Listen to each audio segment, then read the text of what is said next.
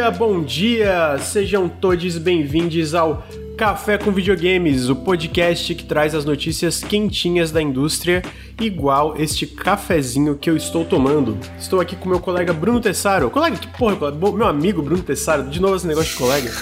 meu amigo Bruno Tessaro, como é que você está, Bruno? Bom Descansou dia, final bom de semana? Descansei bastante, assisti série nova da Marvel, sempre bom, né? Heróizinho divertido. É, tá boa mesmo? Pô, eu tá tenho uma maneiro. preguiça de série de herói. Eu vou falar pra vocês que eu terminei Pacificador e eu achei excelente. É achei maravilhoso. muito boa. Mas todas as séries da Marvel, a única que eu vi, eu vi foi o WandaVision. E é legalzinha, mas eu tenho preguiça de ver todas as outras, não vi nenhuma. Mas tem o Oscar Nenhuma. Isaac, sabe? Os close na cara É, realmente, tá o, o Oscar Isaac é, é, é, é, Já é é, é bonito demais. É justo, justo. Mas descansou então. Descansei bem, descansei Ó, bem. amigo, tu joga muito videogame, eu, eu fico impressionado. Jogo. Eu fico impressionado. Ultimamente eu, isso, né? eu, eu sento, começo a jogar videogame e vai embora. Tô cansado Pô, de videogame. Daqui a pouco bate aquela, aquela canseira se você fica meses sem jogar videogame. Sim, justo. É normal. Então tá aí, descansou bastante, jogou videogame, viu série. E o meu amigo Ricardo? Eu vi Opa. que ele tava biscoitando no Instagram, tava andou muito de bike. Tá bonito, né? Foi bom o final. Caralho. Não, assim, sempre foi. Sempre tá foi. mais bonito ainda, mas sempre foi, né? Então tá Opa. de parabéns, meu amigo. É, foi bom o final de semana? Foi muito não, amigo. Mas olha só, deixa eu falar uma coisa. Queria, antes de mais nada, pedir desculpa aí pra galera que tá assistindo. Porra, eu bati a cabeça, meu irmão, ontem, com uma força descomunal na mesa. Não sei se vocês estão conseguindo ver. Eu dou. Tá vermelho aqui, inchado, mano. Tá doendo pra caralho. Eu passei a noite inteira com dor de cabeça, rezando pra Deus pra não ser um traumatismo craniano, irmão. Que Meu Deus, foi porrada, assim nesse nível? Moleque, eu fui fazer carinho na cachorra. A cachorra do meu irmão tá ficando um dia aqui, porque ele teve que viajar. Aí, tadinha, ela tá, né, cachorrinho... É engraçado como o cachorrinho fica super tristinho, né?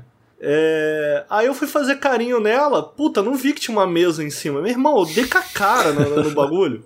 Sabe quando tu não tá nem ligado que tem um porrete na tua frente? Eu fui com tudo, assim, pô! Caralho, tá doendo Caralho, pra cacete, irmão. Olha como tá vermelho. É, dá pra ver Vocês vão ter que hoje me aguentar com esse ca- calo que chama? Calo? Acho que é um calo, é. Um, Calo. Calo, hematoma. Hum. Só isso mesmo. Sinto muito, amigo, que você bateu a cabeça, então, mas. Tá aí, vai, vai passar, vai melhorar. Não é, não é traumatismo, não, fica tranquilo. É, então, com a apresentação dos meus amigos, eu queria lembrar que o Nautilus é financiado coletivamente. Se você gosta do nosso trabalho e quer pagar o plano de saúde do Ricardo para ele melhorar o machucado na cabeça, apoie em apoia.se barra Nautilus ou picpay.me barra canal Nautilus. Todo o apoio faz uma diferença enorme. É, se você está no feed de podcasts, eu convido para vir para vir em twitch.tv barra Nautilus Link. A gente faz live quase todos os dias, o Café com Videogames toda segunda-feira de manhã ao vivo e o Periscópio agora toda sexta-feira no início da tarde. Entre as duas e três horas, a gente mudou a data do Periscópio, né? Então ficou o meu convite para vir em Twitch. Se você está na Twitch, fica o meu convite para seguir a gente nos feeds de podcast e também no canal no youtube.com.br nautiluslink.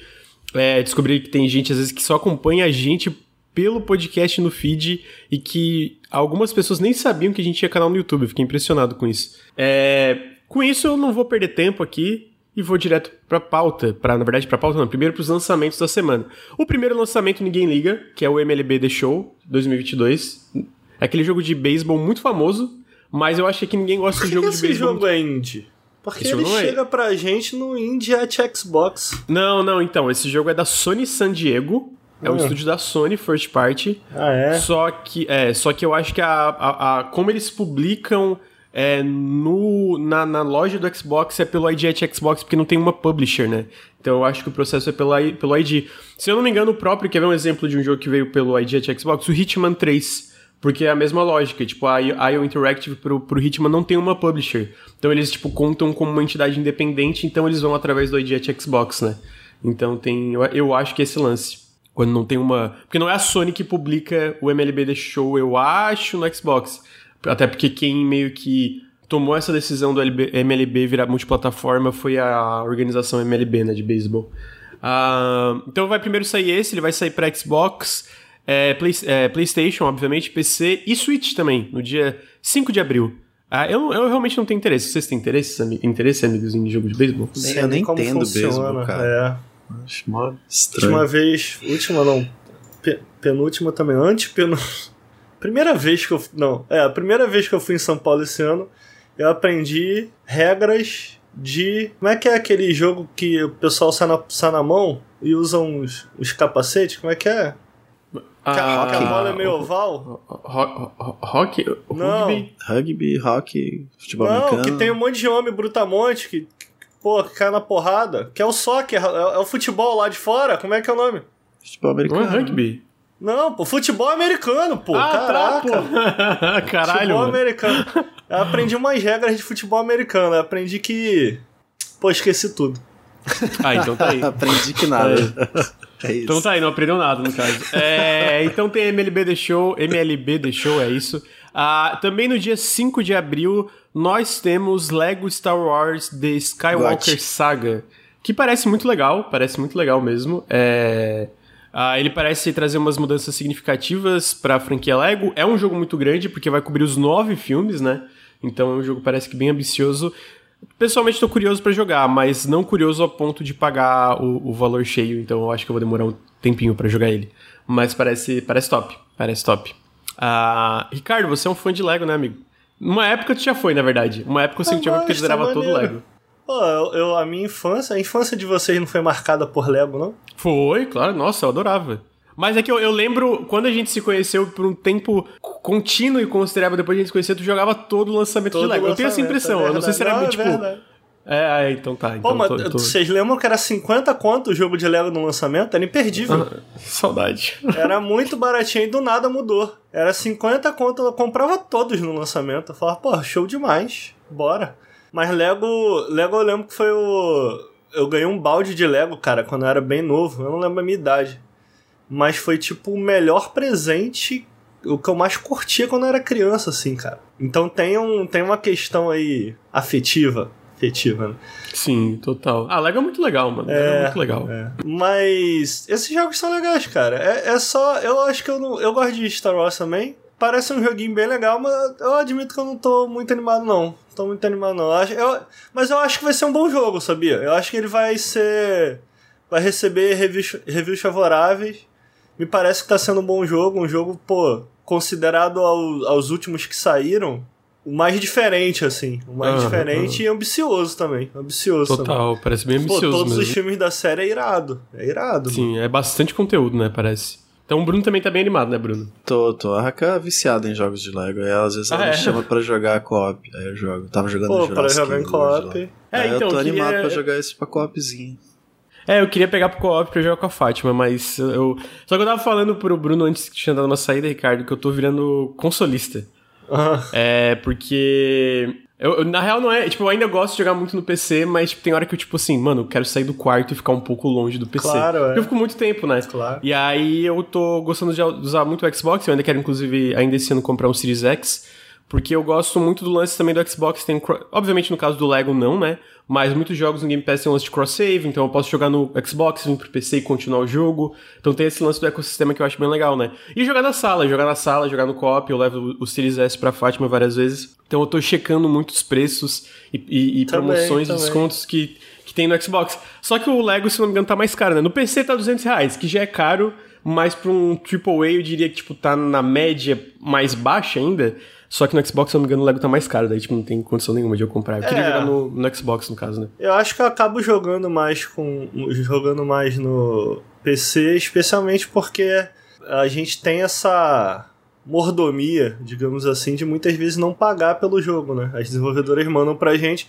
Só que muitas vezes é assim, as desenvolvedoras mandam pra gente, mas ela manda um. Nós somos em cinco no Nautilus, né? Então, às vezes acontece de, pô, o jogo não vi e tal, mas geralmente quando vem, ou geralmente quando chega pra um no PC especificamente, a gente consegue dividir a conta, fazer o Steam Share, né? Tem, tem o rolê.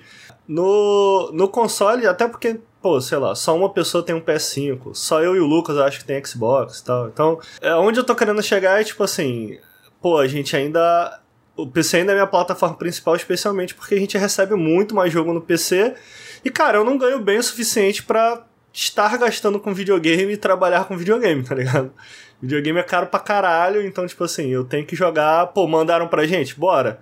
Se eu parar pra comprar tudo, Então, pô, É, eu até deixo mesmo. pra lá. Eu até deixo pra. Quando não mandam pra gente, eu falo, ah, mas pra frente, quem sabe e tal, né? É, promoção. É, o bom é que ultimamente eu sinto que. É, eu tô até comentou isso uma vem. vez. É, né, t- quase tudo vem, para além disso. Eu sinto. E é uma coisa que tu comentou num café, inclusive, que foi tipo, ultimamente os consoles têm promoções boas, né? Uma Sim. época não tinha, né? Tipo, na época do 360, aí, tipo, era raramente ter uma promoção, tipo, boa mesmo. E agora, tipo, por exemplo, no Xbox tem toda semana. Eu acho que é toda semana troca a promoção, né? Troca os descontos. E tem uns descontos muito bons. Eu lembro que eu comprei o metrô. Que eu não joguei o Metro 20 Exodus ainda, conto, né? assim, cara. É, tipo, tudo, todos, É, tipo, sim. tudo do, do Eu Metro Exodus também. com os DLCs, tipo, foi. Vi- Eu acho que foi o mais barato ainda, tá? Que eu paguei numa promoção. Foi um desconto muito absurdo. E aí, no caso do Metro, eu quero esperar, eu quero esperar pegar o Series X, porque tem o Ray Tracing, né? Tem no Series S também, mas a performance, obviamente, fica, fica cagada. Então é um jogo que eu quero esperar o meu comprar quando eu comprar eventualmente o Series X, que eu pretendo comprar esse ano, até o final do ano, né?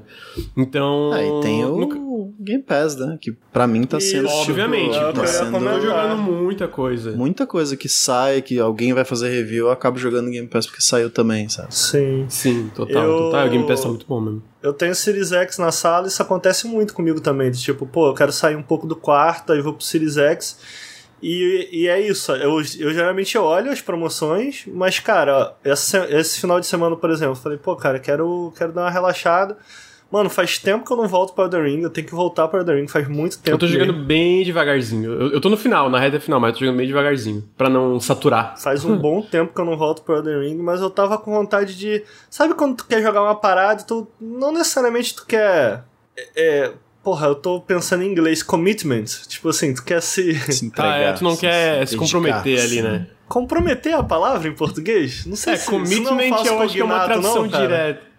Acho que a tradução direta seria isso, mas eu entendi. É tipo. Mas- Se Enfim. dedicar, né? Se esforçar. dedicar, isso. é, eu, eu queria só dar uma jogadinha e eu comecei a jogar o Lodos War, que tá no Game Pass, tá ligado? Ah, o Metroidvania. Muito 2D legal lá, esse né? jogo. Muito Pô, legal. bem legal, cara. Então, tipo assim, sento, dou uma jogadinha de boa, aí depois, porra, do outro dia eu sento mais um pouco ali, etc. Então isso é muito todo bom, dia, é muito todo bom. dia eu acordo, eu, eu tô dormindo na sala aqui na minha irmã, né? Que eu, não, eu tô sem quarto, sem cama, daí eu durmo na sala. Aí todo dia eu acordo, daí eu ligo o Xbox, aí ou eu vejo às vezes um, eu, eu, eu, eu criei uma regra pra mim, né? Todo dia eu assisto um episódio de série. Foi assim que eu terminei o Pacificador, tô, eu tô assistindo Euforia, tô vendo mais umas coisas. E também eu jogo um pouquinho de manhã. Então foi tipo assim que eu zerei Arcvale, o Fart Engine Titans, tô jogando um pouquinho todo dia no Xbox. Eu ligo ali, e aí é isso, né? Geralmente eu não vou no jogo gigante, que tem tipo, sei lá, é, Yakuza no Game Pass. Eu não comecei ainda, não tive coragem, né? Inclusive devo comprar em alguma promoção, porque vai ser antes de eu jogar. É, mas tipo, eu pego esses joguinhos do Game Pass que eu tenho interesse e vou jogando. Pô, zerei um jogo muito bom. Eu tava falando do Periscope, o Fart Engine Tides, pô, é muito da hora. Então é muito, é muito gostosinho jogar na sala. E eu acho que o lance é isso. A, a, pra quem trabalha com, na frente de um computador o dia inteiro, tipo, a minha plataforma preferida ainda é o PC. Eu ainda jogo muita coisa no PC, mas tem hora que eu não dá. Eu fico, cara, não, meu Deus, eu preciso sair da frente do computador, não aguento mais, tá ligado? Então, por isso que eu queria pegar o Lego no Xbox, mas tá muito caro, né? Então... É, no meu caso, eu tenho a vantagem de eu jogar no PC na sala, sabe? Eu dou. É, não, aí, Ah, aí é só. Chega tipo é só. 7 da noite, terminei o trampo, eu dou um Windows P, aí ele troca pra TV. Pô, aí top, eu pego o top. controle, sento no sofá e continuo, tipo, usando o PC na sala. É, Porra, não, aí muito realmente. Aí, ah, eu acho que aí é tipo o melhor dos dois mundos, assim, né? Eu não preciso gastar Ah. com o Xbox. Sim, justo. Ah, então, ah, esse é o. No meu caso, o Xbox também, só pra complementar, é porque vai demorar pra eu conseguir upar o meu PC, né? Tá muito caro ainda. é, tem isso. Então o Xbox é o meio termo ali que eu consigo também, por exemplo, eventualmente se eu precisar cobrir um exclusivo do, da Microsoft que seja mais é, pesado no PC, sei lá, a gente sabe alguns jogos, sei lá, o Starfield, eh, Contraband, esses. AAA, aí eu tenho esse também, esse negócio de, ah, no meu PC eu consigo gravar as coisas no Xbox com qualidade boa e, e ficar bonito em vídeo, né? Porque se vocês pegam o meu vídeo do Halo Infinite, eu acho que ficou um vídeo bem legal. Mas a maior parte da footage é do Series S. E fica claro, tipo, a diferença de um vídeo de alguém que tava jogando Series X ou no PC e a diferença de alguém que tava jogando Series S, que era eu, no caso, né? Então esse é Lego Star, Lego Star Wars da Skywalker Saga, parece muito legal. Como o jogo sai amanhã, eu vou chutar que o embargo de análise dele deve cair hoje ou amanhã. A gente não recebeu, né, pra fazer análise, então a gente não sabe o embargo e daí a gente vai saber a recepção da galera também. Em seguida, essa semana também saiu um que o diretor de arte é brasileiro. Eu não me lembro o nome dele agora. É o Ricardo Ah. Junchen. Junchen. Isso. Eu acho difícil falar, eu não sei. eu também não, eu não sei porque eu não lembrava o nome, na verdade. Que é o Chinatown Detective Agency. Ele vai sair para PC, Switch, Xbox e no Game Pass para PC e Xbox no dia 7 de abril. É publicado pela Humble Games e eu não lembro o nome da desenvolvedora, eu só lembro que o diretor de arte é, é brasileiro. E ele é esse meio, esse meio que point in, jogo de aventura, point and click, que, que parece muito legal. Parece muito legal. Uh, basicamente, tu é uma investigadora, a Mira Dharma, e tu soluciona crimes, assim, basicamente, né? Uhum. Como, uh, como o nome dá a entender. Então, parece. A pixel art, em especial, acho que é muito bonitinha. Se eu não me engano, se passa. Eu não lembro agora onde se passa o, o jogo. Mas. É uma vibe meio cyberpunk, né? Nele. Aham, uhum, total. Futurista, cyberpunk. Um, uma demo, não tinha? Não tinha um prólogo? Que você Saiu algumas demos, eu não sei se o prólogo. A testar? Eu não consegui, não. Eu tinha. Eu, eu não sei se ainda tem, teve no Steam Next Fest, mas eu não, não, não consegui jogar. Foi um dos que eu não consegui, eu acho. Eu acho que ainda tem, né? Que era um prólogo bem antigo e tal. Sim. É... Ah, o jogo mas tá parece... parecendo irado. Tô bem curioso, cara. Tô bem também, curioso. tô bem curioso também. Então tá aí. Chinatown Detective Agency. Uh, em seguida, a gente tem um lançamento de um jogo que eu não entendo.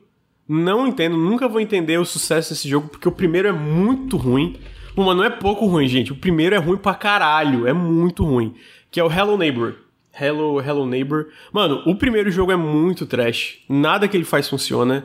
É, mano, na moral, eu não entendo. Eu tenho, eu tenho um pouco de raiva, na verdade. É... então, tá aí. O Hello Neighbor 2 sai pra PC. Ah, deixa eu ver as plataformas que eu botei aqui. PC, Xbox e PlayStation no dia 7 de abril. Eu tenho quase certeza que ele também sai no Game Pass uh, mas eu não tenho certeza, certeza.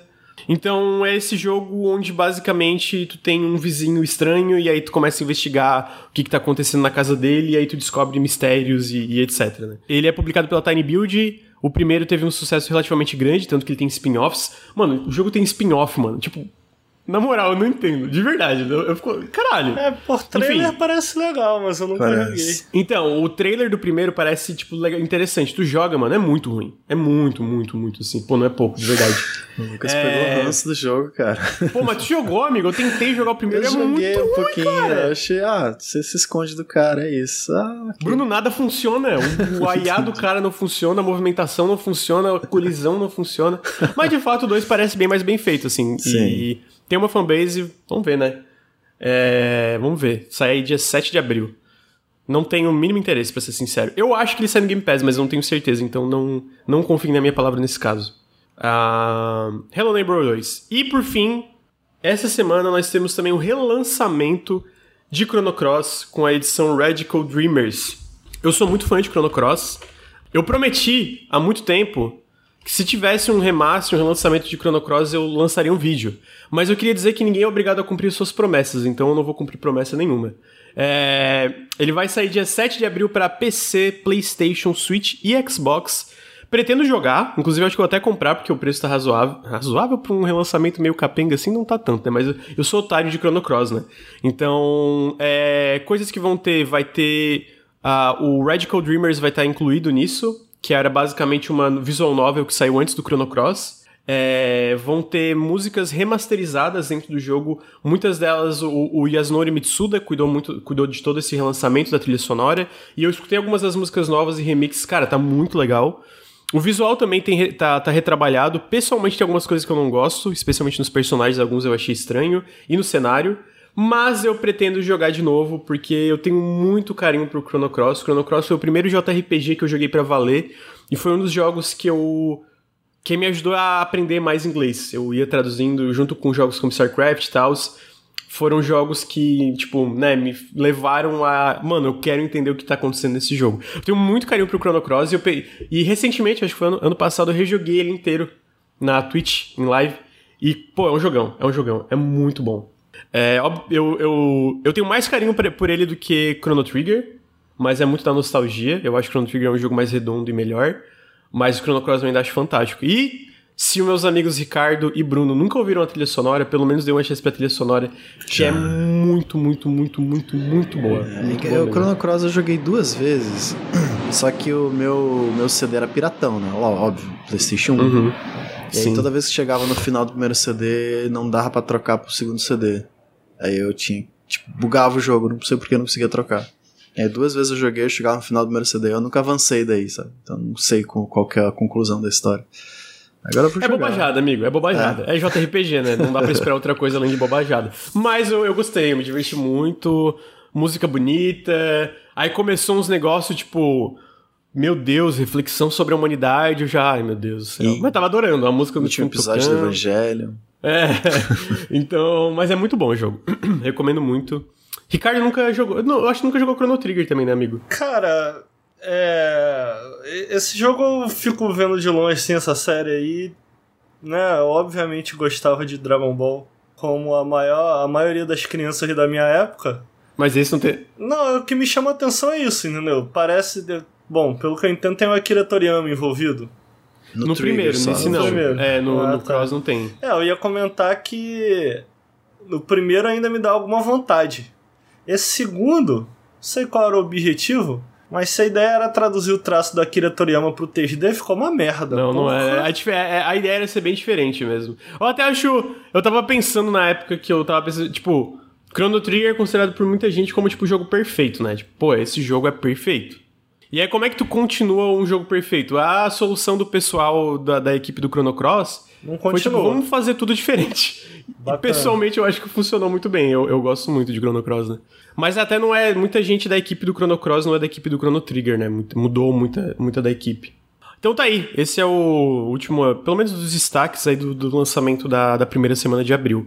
Agora a gente vai para as notícias, para a pauta da semana das notícias. A primeira é uma que me deixou muito feliz. Eu, não, eu acho que meu amigo Ricardo e meu amigo Bruno não vão se importar muito, mas eles anunciaram, basicamente o que aconteceu foi que a Videocult, que é a desenvolvedora de Rainward, ela conseguiu os direitos autorais do jogo de volta, da Adult Swim. Então, o que eles fizeram foi o, o seguinte: eles tão, vão lançar uma expansão chamada Downpour, é, que não tem data ainda, eles querem lançar, obviamente, primeiro pro Steam, mas para todas as plataformas possíveis. E basicamente o que acontece é que tinha uma, uma, um mod muito ambicioso que era é, More Slug Cats, o nome desse mod, que adicionava cinco novos Slug, Slug Cats jogáveis. Para quem não sabe, o Slug Cat é o protagonista do Rainward. É um gatinho lesma que explora o mundo, tipo, tá lá embaixo na cadeia alimentar.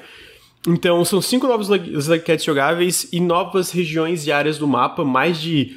São centenas de, de salas, né? Pra quem nunca jogou Rainward, tipo, são meio que na mesma lógica de Celeste tem um, é, tu, tu, tu vai andando e são salinhas diferentes, né? Então são centenas de salas novas, tem é, criaturas novas, mecânicas novas.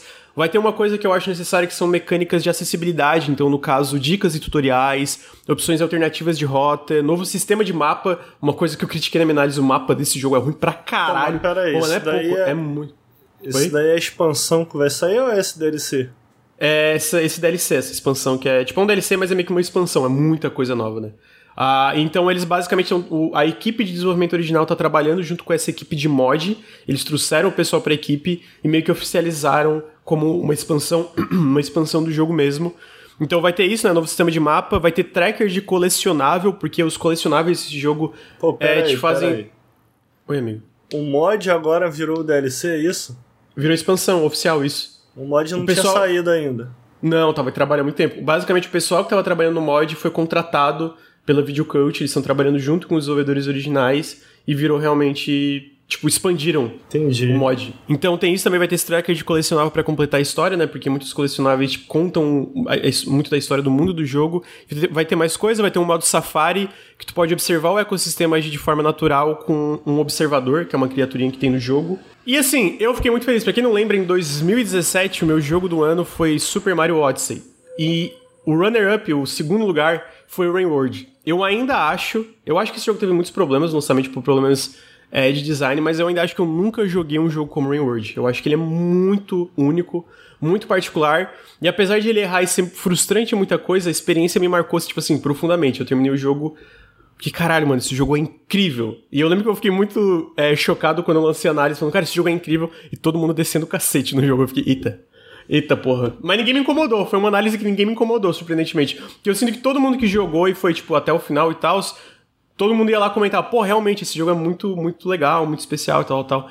Então ele tem problemas e tem muitos desses problemas que eu acho que vão ser solucionados nesse mod, até foram aliviados com vários patches que o jogo lançou depois em questão de acessibilidade.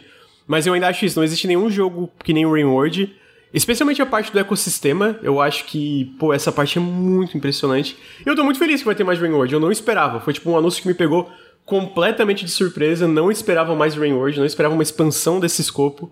Com certeza vou jogar, vou jogar em live, sofrer em live. É, o fato da, da expansão sair é maneiro, né? Me dá vontade de dar mais uma chance. Eu joguei um pouquinho na época, gostei, estava achando divertido, mas por razões acabei não, não seguindo. A expansão dá um dá uma vontade a mais, pô, talvez eu devo tentar isso aqui de novo e tal. Legal. Hum. Fiquei feliz por eles também. Que bom que eles conseguiram aí hum. pegar os direitos é, de volta. A Videocult, inclusive, além do Rainward e Downpour, eles estão trabalhando num projeto novo, 3D, né? Tipo, totalmente 3D, que ainda não foi revelado. Eles tiveram uns teasers, mas ainda tá em desenvolvimento. Uh, então eu tô feliz que a, que a, equipe de desenvolvimento tá indo bem, ao ponto de ter uma expansão. Feliz que eles conseguiram os direitos autorais de volta da Adult Swim, né? Uh, então... Pô, eu tô feliz não, fiquei feliz pra caralho com esse anúncio. É sempre legal ver a galera de mod se misturando, assim. Porque, tipo, Sim, a galera que tava fazendo mod com certeza ama o original, sabe? Pra tá, Sim. pra tá expandido. Então, faz sentido chamar essa galera pra fazer uma expansão.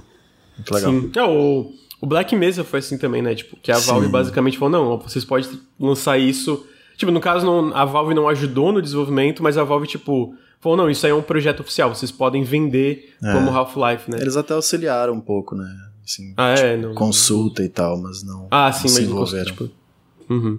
Então tá aí, é, Rainward Downpour, é, ele tá confirmado por enquanto só pra PC essa expansão, mas a Kupara Games, que é a publisher dessa, dessa DLC, inclusive então que publicaram Grime também, uh, eles falaram que a, o plano é lançar para maior quantidade de plataformas possíveis, mas eles não têm nada para anunciar sobre isso ainda.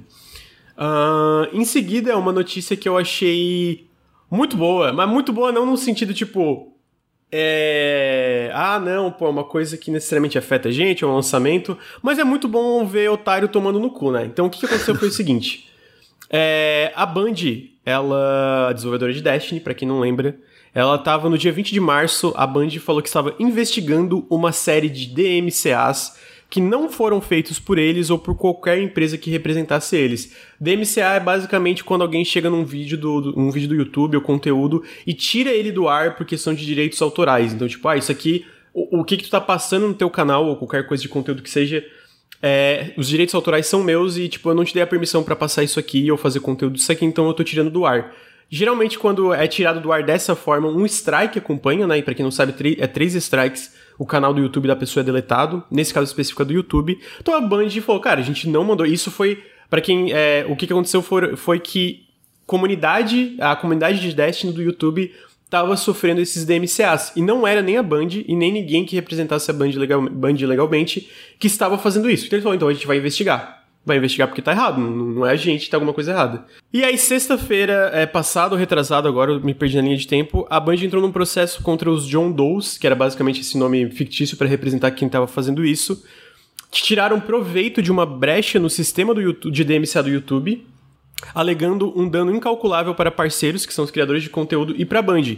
Então esse pessoal, que são... Tem muitas dessas empresas que mandam DMCA o tempo todo para vários canais de YouTube é, basicamente a Band entrou processando esses caras, falando, ó, a gente vai. Então, eles vão usar o DMCA para identificar quem estava fazendo isso e vai cobrar 150 mil dólares para cada DMCA falso emitido para fazer dele tipo de um exemplo para isso parar de acontecer na comunidade do Destiny. Então, tipo, pelo que eu entendi, foram dezenas é, de vídeos retirados, então isso vai, a conta vai para milhões de dólares. E, sinceramente, eu espero que todo mundo que, que tava fazendo esse DMCA falso se foda, mano. Cara, porque, mas porra... o. É, é, tipo assim. É... Cara, sabe o que é o mais revoltante para mim disso tudo? O quê? O YouTube é muito lixo, cara. Sim, é, o YouTube, é muito verificam, lixo, velho. Vai tomar no cu, mano. É tudo Porra. automático, eles não, não verificam nada. Caralho, Você faz uma empresa cara. falsa, finge que é outra empresa e para e foda-se. É isso aí. Tá certo. Porra, cara. É, não, é, é inacreditável. É inacreditável. Tipo, porque é isso, né? Ah, não foi a Band, não foi ninguém que tinha direito autoral de Destiny, e eles conseguiram derrubar canais. Não, não, eu não sei se chegaram a derrubar canais, mas, tipo, canais tomaram um strike, e a gente que trabalha com o YouTube sabe como um strike, mano. É, é tipo assim, é, pode destruir cara, o canal, basicamente. Pô, cara, né? tem empresa dedicada em fazer isso, em dar esses strikes para conseguir dinheiro de criador, cara, tá ligado? É, que eles, Ela dá esses eles, eles te pedem uma grana para poder Exato. limpar o strike, sabe? Tipo, é, faz tipo uma assim, chantagem, tá ligado? Porra, é porque o YouTube, cara, é, é, é uma plataforma é, que é quem tá ali dentro, que são os usuários, né, os criadores ali. São eles que geram dinheiro, mas ela é uma plataforma que se nega. Ela não é só o YouTube, né? Não é só o YouTube. Aqui uhum, onde a gente tá falando também. Então, porra, cara, é foda isso, velho. É muito frustrante do ponto de vista de criador estar tá numa plataforma que basicamente, pô, cara, não te dá valor algum, né? Não te dá valor Sim. algum. Não, e é isso, né? Do dia pra noite pode mudar alguma política e acabou, acabou o canal, tá ligado? A gente toma muito cuidado com isso, né? A gente geralmente só usa música que a gente sabe que não vai ter problema com o DMCA e tal, tal, tal. E mesmo assim, isso pode mudar do dia pra noite. Pode, pode claro. acontecer isso. Vai que era gente que tinha feito conteúdo de, de Destiny e tomou um strike do nada, tá ligado? É porque, tipo, tipo assim... assim amigo. É, é, recentemente eu usei, sei lá, a música do Cuphead no, no jogo. Aí do nada, meu irmão, uma empresa compra a, a, sei lá, quem fez a, a, a a música de Cuphead. Aí daqui 10 anos ela foi comprada, tá? Só que os nossos vídeos estão lá. Aí ela decide. Não, pô, agora a gente vai dar strike em todo mundo que usou essa música. Aí, mano, todos os vídeos que a gente lançou há 10 anos. Sacou? Foge do nosso uhum. controle muitas vezes. Total. Então, uhum. e, e, o que é foda, cara, é que, tipo assim, pô, legal ver esses caras se fuder. Mas é uma parada que é, um, é uma ação única. E, pô, não é uma parada que é quando a gente tá pegando o exemplo de Destiny. Mano, eu tenho certeza absoluta. Porque esses caras, sei lá qual é o objetivo deles em fazer isso, mas não só esses caras aí, como tem outra galera dentro do YouTube que vive disso, irmão. Que vive disso. Sim, vive... que vive disso. E vive tá fazendo. Ah, não só citaram a parada de, tipo, é, desmonetizar o teu vídeo e pegar monetização para eles, como uma coisa mais grave, que é fazer o teu canal de refém e falar, cara, vocês pagam um valor pra gente, senão a gente não vai tirar ah. o strike do canal. Então, tipo uhum. assim, é bizarro, mano. É Pô, o, que, é, o que é revoltante para mim é isso. Ah, que bom que dessa, alguém fez alguma coisa dessa vez.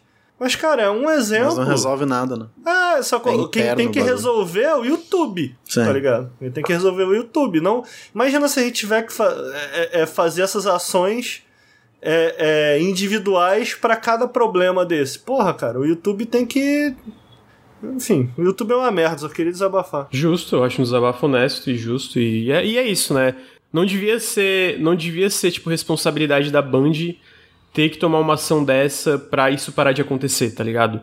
E. Porque é isso, né? Esse tipo de coisa prejudica todo mundo, menos a. Menos o YouTube, que não, né? Não, não, não, não foda-se. Lavar as mãos. E, é, lava as mãos, mas prejudica todo mundo, menos o YouTube e a empresa que está fazendo essa chantagem. Prejudica até os próprios desenvolvedores, né? O X-Buster Dragon trouxe uma informação que eu não, não sabia. A própria Band tomou um strike dela mesmo. Tipo, é esse nível, tá ligado? É esse nível, assim. Então, eu, eu não sei, eu vou, vou confiar no X-Buster Dragon, mas, tipo, eu, é, é um nível que, tipo, é um nível de descaso com a plataforma que eu não, eu, eu, eu, eu não duvido que isso tenha acontecido. Tipo, tipo, é esse nível de absurdo. Sim, sim. Eu não duvido que a própria Band tenha tomado um strike dela mesmo, sendo, tipo assim, é, é uma coisa bizarra, é muito trash. Então, a única coisa que me deixa feliz nisso, como o Ricardo falou, tipo, não, é, é ter um exemplo, tá ligado? Tipo, porra, eu espero que essas empresas que estão fazendo isso sejam multadas em milhões de dólares e que elas se ferrem, porque é o jeito que esse tipo de coisa às vezes muda. Enfim, né?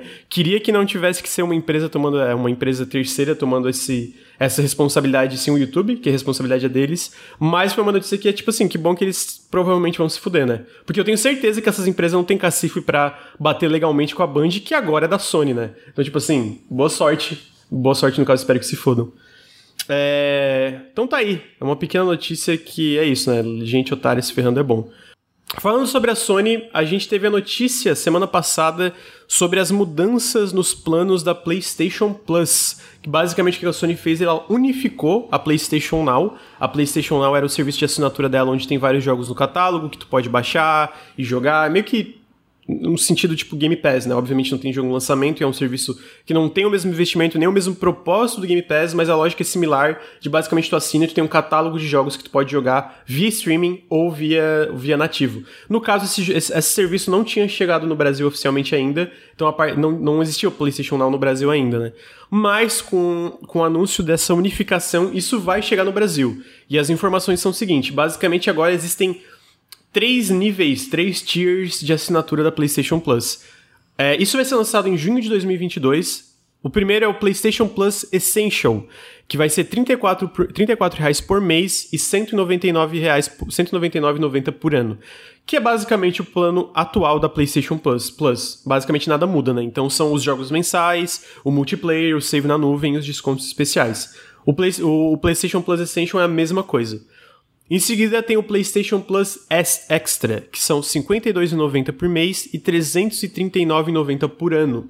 Esse plano é tudo de antes que eu falei, mais um catálogo de até 400 jogos de PlayStation 4 e PlayStation 5, incluindo jogos como Returnal, Miles Morales e mais e a Sony afirma que todas as grandes publishers vão ter jogos no catálogo. Obviamente, isso não inclui, não, não, não vão ser lançados nenhum jogo first party no lançamento dentro do serviço. A Sony é, argumenta que não, não, não funciona dentro do contexto dela, da forma que ela investe nos jogos, da forma que ela desenvolve o jogo, e nem é o plano desse, desse, é, dessa nova unificação de serviços, né?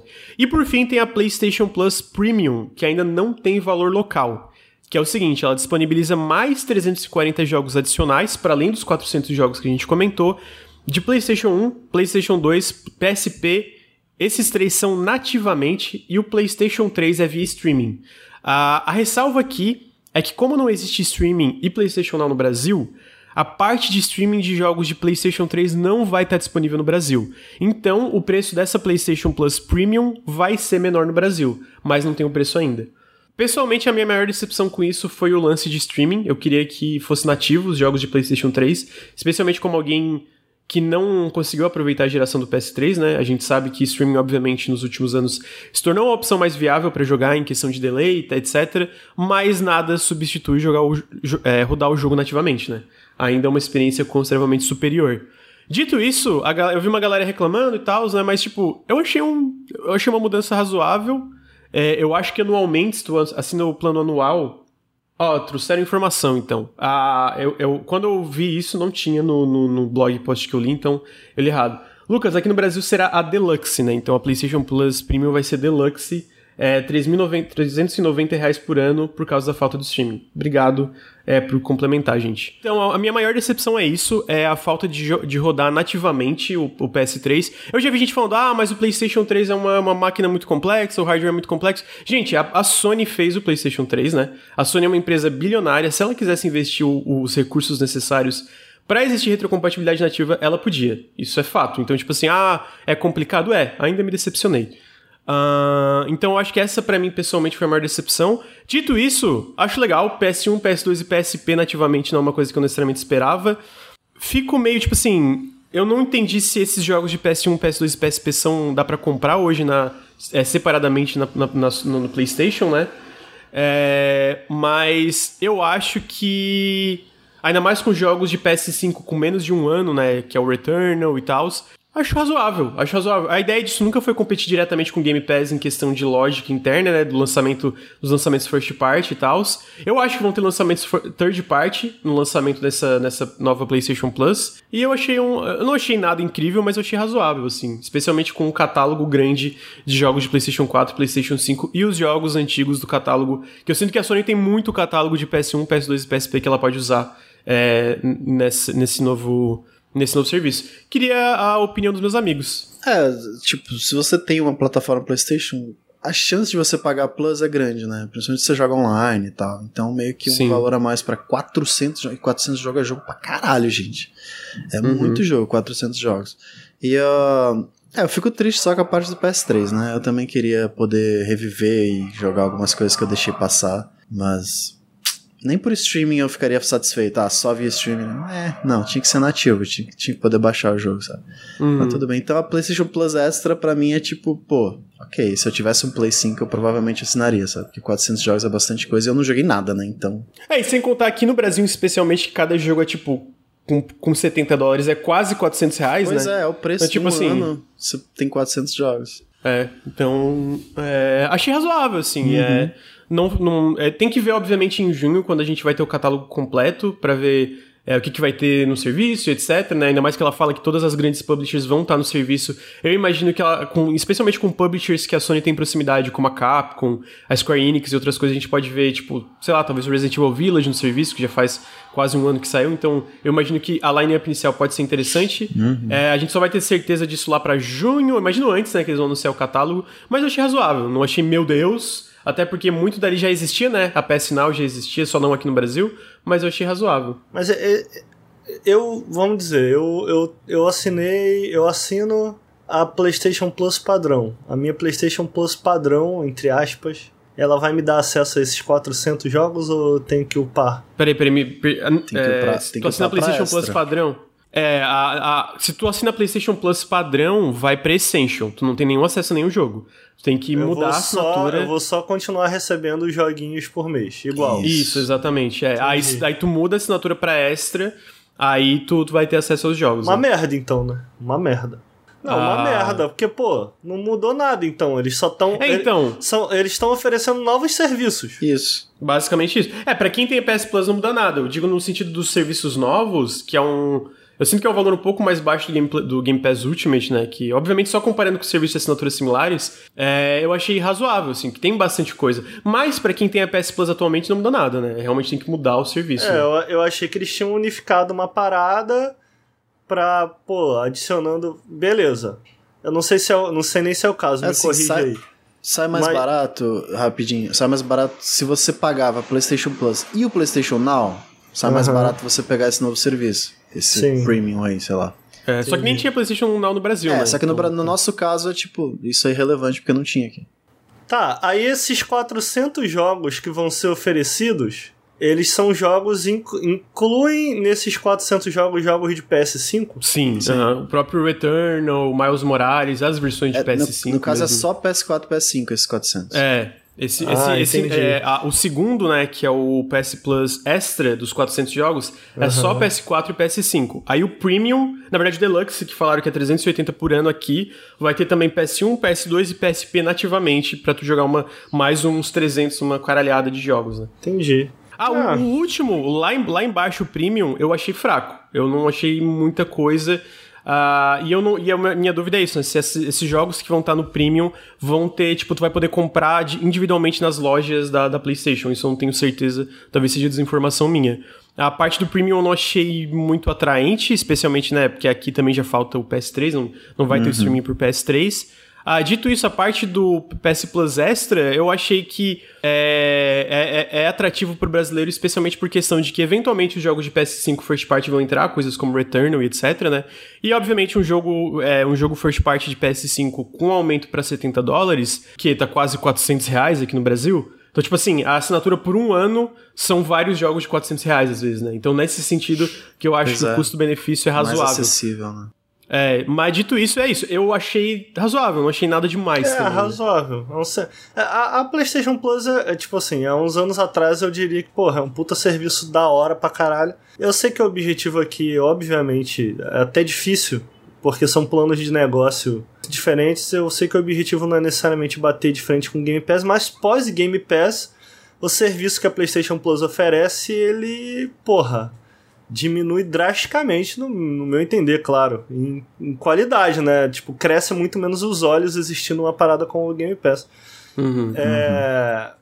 Então, tipo, eu esperava que de repente eles pudessem, com essa mudança, tornar a assinatura da PlayStation Plus um pouco mais atraente. Então, isso me decepciona. Ao mesmo tempo, esses serviços a mais são bem legais, são bem legais. Pessoalmente, se eu tivesse um PS5, nada do que vocês me falaram aí me cresce os olhos. Eu acho que eu seguiria só na minha assinaturazinha da PlayStation Plus, seguiria a vida. Ah, eu, acho eu assinaria extra, porque 400 jogos é bastante coisa. Provavelmente ia ter coisas que, que eu não tinha jogado ainda. E, e, e eventualmente os jogos da Sony também entram, né? Então, tipo, uhum. tipo, pra quem não tem pressa é, no nosso caso, eu sinto que, fora um lançamento ou outro, a gente não tem muita pressa para jogar lançamentos, tirando que a gente tem que cobrir pro embargo, né? Obviamente, isso não é, a gente tá numa situação privilegiada diferente pro nosso trabalho, mas imagino que para quem tem paciência também em relação a isso, pode valer a pena também, tipo, pô, não comprei o Returnal até agora, agora eu vou assinar isso aí, vou poder jogar o Returnal sem é, é. pagar 400 reais, né? É, tem que ver esses é, catálogos. 350 Às vezes é 400 caso, né? jogo bobo aí também não vale a pena. Tem que ver como ah, é que... O Feldman perguntou: a PlayStation Plus S traz esses 400 jogos para PS4? Não, imagino que não. Até porque, por exemplo, o Returnal é só de PS5, né? Então os 400 é contando as duas, as duas coisas. Dito isso, a maioria dos jogos ainda são cross-gen. Então eu sinto que a maioria vai estar tanto no PS4 como no PS5, né? Se vocês verem ainda mais com os problemas de falta de chip e dificuldade de produção de consoles da nova geração, eu sinto que por, por um bom tempo a gente ainda vai ver muita coisa cross-gen, né?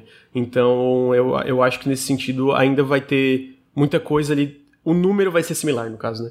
Então tá aí, né? Um novo, um dos no, um novo plano de assinatura da PlayStation Plus. Eu sinto que também isso vai. É muito do que vai. da, da, da do serviço ser atrativo ou não, é quando a gente so, sabe, é, descobrir a line-up de verdade e, obviamente, como essa line-up vai evoluir, né? A gente uhum. tem drops semanais no Game Pass de, de lançamentos e, e, jogos às vezes antigos que entram. Vai ser assim também? Vão ter drops semanais nessa PlayStation Plus Extra? Isso é uma coisa que eu sinto que a gente vai descobrir mais para junho para ter uma certeza da, é, da, da, de tudo dentro desse, questão, desse novo serviço, né? Mas, obviamente, isso é uma direção da Sony de unificar os serviços e também investir mais em serviços que eu sinto que é uma coisa que eles estavam muito atrás da, no, no Xbox nesse sentido, é, até por causa da que a, as ofertas mensais da PS Plus às vezes são boas, às vezes não são tão boas, então eu sinto que isso é para eles melhorarem no geral, né? Tirando a PS Plus padrão, que vai continuar meio que parecido, focado no online, etc. Então, tá aí, a parte do PlayStation Plus. Continuando na Sony, é, uma pequena notícia que eu achei interessante é que a Fire Sprite Studios, que é o estúdio recentemente adquirido pela Sony, foi ano, final do ano passado, se não me engano, um dos maiores estúdios do Reino Unido, e é, é um estúdio que tem muitos veteranos da série Wipeout e outras coisas nesse estúdio. É, a, gente, é, a gente sabe oficialmente agora que eles estão desenvolvendo um jogo de terror AAA, que a galera chama, na Unreal Engine 5. Como um grande fã de jogo de terror, fiquei feliz. Fiquei feliz. Nice. É, obviamente, essa é basicamente a única informação que a gente tem. Então, uma pequena notícia, mas ao mesmo tempo eu achei interessante. É, porque terror é bom e eu sinto que não existem tantas empresas investindo em terror de grande orçamento assim, né? Uhum. É, então, achei legal. Mas não tem, tem muita coisa, né? Tem algum comentário, amigo Ricardo? Terror. Errei? terror. Terror. Ah, terror. É que tu gosta Cada de Dead gosta. Space e de Alien. Pode ser que tu goste Resident desse. Resident Evil também, mas. Resident Evil, verdade, Resident Evil. Eu não sou muito fã, não. Tá aí. Justo. Uh, agora, mudando em questão de publisher, a gente vai para Nintendo. Porque a gente recebeu a confirmação de algo que eu imaginei, eu até comento brincando no meu vídeo de mais esperados, porque o Breath of the Wild 2 ficou como um dos mais esperados para 2022. E eu falo no vídeo. Eu tô botando esse jogo porque ele tá oficialmente confirmado para 2022. E eu acho que ele, né, é um dos mais esperados, porque eu pessoalmente, pô, acho que vai ser incrível. Mas eu não acredito que vai sair em 2022. Mas como tá oficialmente confirmado, eu tenho que botar nessa lista, né? Dito isso, eu estava certo e a Nintendo, no final da semana passada, confirmou oficialmente que o jogo foi adiado para 2023. Breath of the Wild 2, Breath of the Wild 2, na verdade não, não é Breath of the Wild 2, né? É a sequência de Breath of the Wild, não tem um nome oficial. Foi adiada então para 2023, é, que eu sinto que eu não, eu não sei, é porque tinha poucas informações, a gente teve dois trailers pequenos, não tinha nenhum Você nome oficial. Você acha que eles teriam coragem de lançar assim Zelda, Breath of the Sky, um negócio assim? Breath of the Wind. É, vai ser tipo isso. Será, amigo? Nome. Será é. que vai ser tipo isso? Caraca. Tá bom. É, não sei, eu, eu, não sei, mas eu sinto que era um. Foi um anúncio que não me surpreendeu tanto. Eu até tava fazendo uma live do Kirby esses dias e eu comentei, eu acho que é um adiar e tal. E alguém no chat comentou, ah, a Nintendo não costuma adiar tanto e tal. Eu falei, mas eu acho que Breath of the Wild vai adiar. Eu tô, tô com esse feeling. E a gente teve essa confirmação. É, pessoalmente, eu sinto que tem muita coisa para ser esse ano, inclusive da própria Nintendo. Ela tem uma lineup com vários lançamentos pro resto de 2022. Então, de boa, né? Acho que é de boa. Acho que. É, que a Mas equipe do Zelda. Coisa, falando em Zelda, lembrei que Alguém prometeu que ia pintar o cabelo se a Zelda não fosse jogável. Como é, que era essa história, cara? Nossa, essa história, Se ela fosse mano. jogável. Não ah, vai se ser, ela né? fosse jogável. Ah, se ela fosse entendi que ela, se ela não fosse pintar. Não. Ah, não, poder é sacanagem, né? É, tipo, já, já faz, já pinta, né? Mas não vai rolar, não vai rolar. Eu não vou é. botar a Zelda jogável. Triste, triste. Mas seria pica, seria foda. mais maneira que o Link. É, porque tem no, tem no joguinho lá, né? No, no musouzinho lá, mas isso aí não vale. Não vale, não vale. Então tá aí, Breath of the Wild adiado pra 2023. Meu Deus, eu quase falei 2022 ainda, fico meio... A gente tá em 2022, que isso. É, é, a gente tem uma no, pequena notícia antes, é, mas eu vou pular uma notícia e depois voltar para o anterior, só para falar que o Kirby and the Forgotten Land tem o maior lançamento da história da franquia no Japão. Ele vendeu 380 mil cópias na semana de lançamento, isso só no Japão, né? Ele também bateu recordes no Reino Unido até agora. E eu queria dizer, eu queria dizer que eu fiquei feliz com isso, porque eu estou jogando Kirby and the Forgotten Land, joguei o início em live, inclusive, e esse jogo é muito legal, é muito gostosinho. Eu sei que o Ricardo tem um Switch Pro, é uma coisa que ainda tá em desenvolvimento, né? Então só o Ricardo tem aqui na, na, na equipe. Na verdade, o Bruno também tem. É, eu acho que o Henrique também tem. Eu acho que só eu não tenho. É, então, é, queria recomendar para gente. amigos. Queria recomendar para meus amigos que eles dêem uma chance pra esse jogo, especialmente se vocês estão afim de jogar um jogo de plataforma gostosinho. Gente, muito gostoso esse jogo, muito divertido. É muito bonitinho. Pô, tudo dele é tipo assim bons sentimentos, sabe? Uhum. Então eu recomendo que vocês joguem, dê uma chance. Eu tô feliz que fez sucesso, porque, pô, pelo que eu joguei, merece, sabe? Merece. É muito fofo. A Raquel tá quase acabando nesse jogo. Aí eu tô, Já? de vez em quando, eu passo na sala e vejo ela jogando. Cara, é muito fofo. É tudo muito fofo, é tudo muito good vibe, sabe? Maravilhoso. Sabe que a Nintendo é uma empresa que eu faço. Eu tô com 33 anos, né, Lucas? Sim. E aí, pô, eu tem poucas coisas quando você chega nos 33 anos que você quer fazer de graça, né? Uhum. Pô, você precisa de dinheiro, né? Tô velho. Mas uma coisa que eu faço de graça nessa vida é odiar a Nintendo. Eu odeio a Nintendo de graça. Mas, quando sai um jogo como esse, eu penso assim, porra, ainda bem que a Nintendo existe, né? Justo, é. Olha que joguinho legal. Porra, um joguinho é, de plataforma. E não tem gente fazendo jogo nessa vibe com esse, tipo, scope e orçamento, né? E tu vê que é um jogo que teve uma grana, um tempo investido e tal, né? Mas assim, é porque é isso, eu sinto que a Nintendo sabe fazer jogo. A gente já falou sobre isso. A Nintendo sabe fazer videogame. Pô, ela sabe fazer videogame. Mas todo o resto, puta que pariu. Pra ser justo, o Switch é um console muito legal. Tipo, de porta é, da portabilidade e tal, né? Obviamente o hardware é, deixa a desejar no sentido de, tipo, sei lá, comparado a um Series X e um PS5. Mas eu acho que ele também é um console bem, bem bom, bem gostosinho, tirando o Joy-Con, que é um lixo. Mas em questão de jogos, eu sinto que é isso, né? Eles fazem um tipo de jogo muito particular que ninguém faz, e nesse sentido, como tu falou, ainda bem que a Nintendo tá aí, né? É, e, mas... esses joguinhos da Nintendo, eles têm um flavor muito característico, sabe? Hum. Em termos de animação e sensações, assim. Que só Sim. de assistir o vídeo eu fico, hum, que delícia. talvez é, talvez eu queira é. jogar isso aí. Tipo, nossa, mexer o Kirby parece muito bom, né? Tipo, é nessa vibe. Pô, e eu sinto que assim, ó, apesar de todas as decisões é, extremamente questionáveis e ruins e péssimas em questão é, da parte de negócio, de como ela vende os jogos e sei lá, a gente tem incontáveis exemplos, né? Em questão das franquias dela no geral, no Switch, eu sinto que ela tá. Não vou usar a palavra arriscando, mas é, inovando mais. Tipo, Kirby nunca teve um jogo 3D, sabe? O Zelda virou esse jogo de mundo aberto. É, o próprio Super Mario Odyssey também foi numa direção tipo, ambiciosa, diferente. Então, pelo menos as franquias principais Pokémon dos jogos, eu acho que é isso. Né? Pokémon, né? O, o Arceus, ele é bem feio ainda, mas mesmo assim é, é um Pokémon como nunca teve antes também, então eu sinto que nessa parte ela manda bem, né? Atacou Pokémon de graça aí. Né? Ah, pô, pô, não dá. Pokémon não. Mas será que isso não é uma parada? Porque a gente via muito essas franquias se inovando em portáteis, né? DS, 3DS, tinha muita coisa interessante. Será que não é uma parada de hardware? Tipo, agora eles têm um portátil que o hardware é um, tipo, um nível alto, então eles conseguem expandir essas franquias para o mundo aberto, para essas coisas mais ambiciosas assim. Eu acho que faz parte, isso faz parte. Eu acho que o Switch já tá aí há um tempo e eu tenho a familiaridade do hardware, né? Não é tipo, sei lá, de um PS4 para um PS5 e do PS3 para PS4 que foi um salto enorme, então tipo, crescia até a quanti... o número de pessoas que precisa trabalhar num jogo para ter Sim. um jogo de mundo aberto, por exemplo, né? É, então acho que tudo faz parte. A familiaridade com o Switch, o tempo que tá aí no mercado, o uhum. investimento da Nintendo, né, os jogos estão vendendo muito, então ela investe mais do que nunca neles, eu acho que é um reflexo. Sim. Então acho que tem tudo isso que aí eles falam, mano, vamos fazer o Kirby 3D dessa vez, vamos fazer o Pokémon mundo aberto, vamos, vamos fazer essa porra toda aí, tá ligado?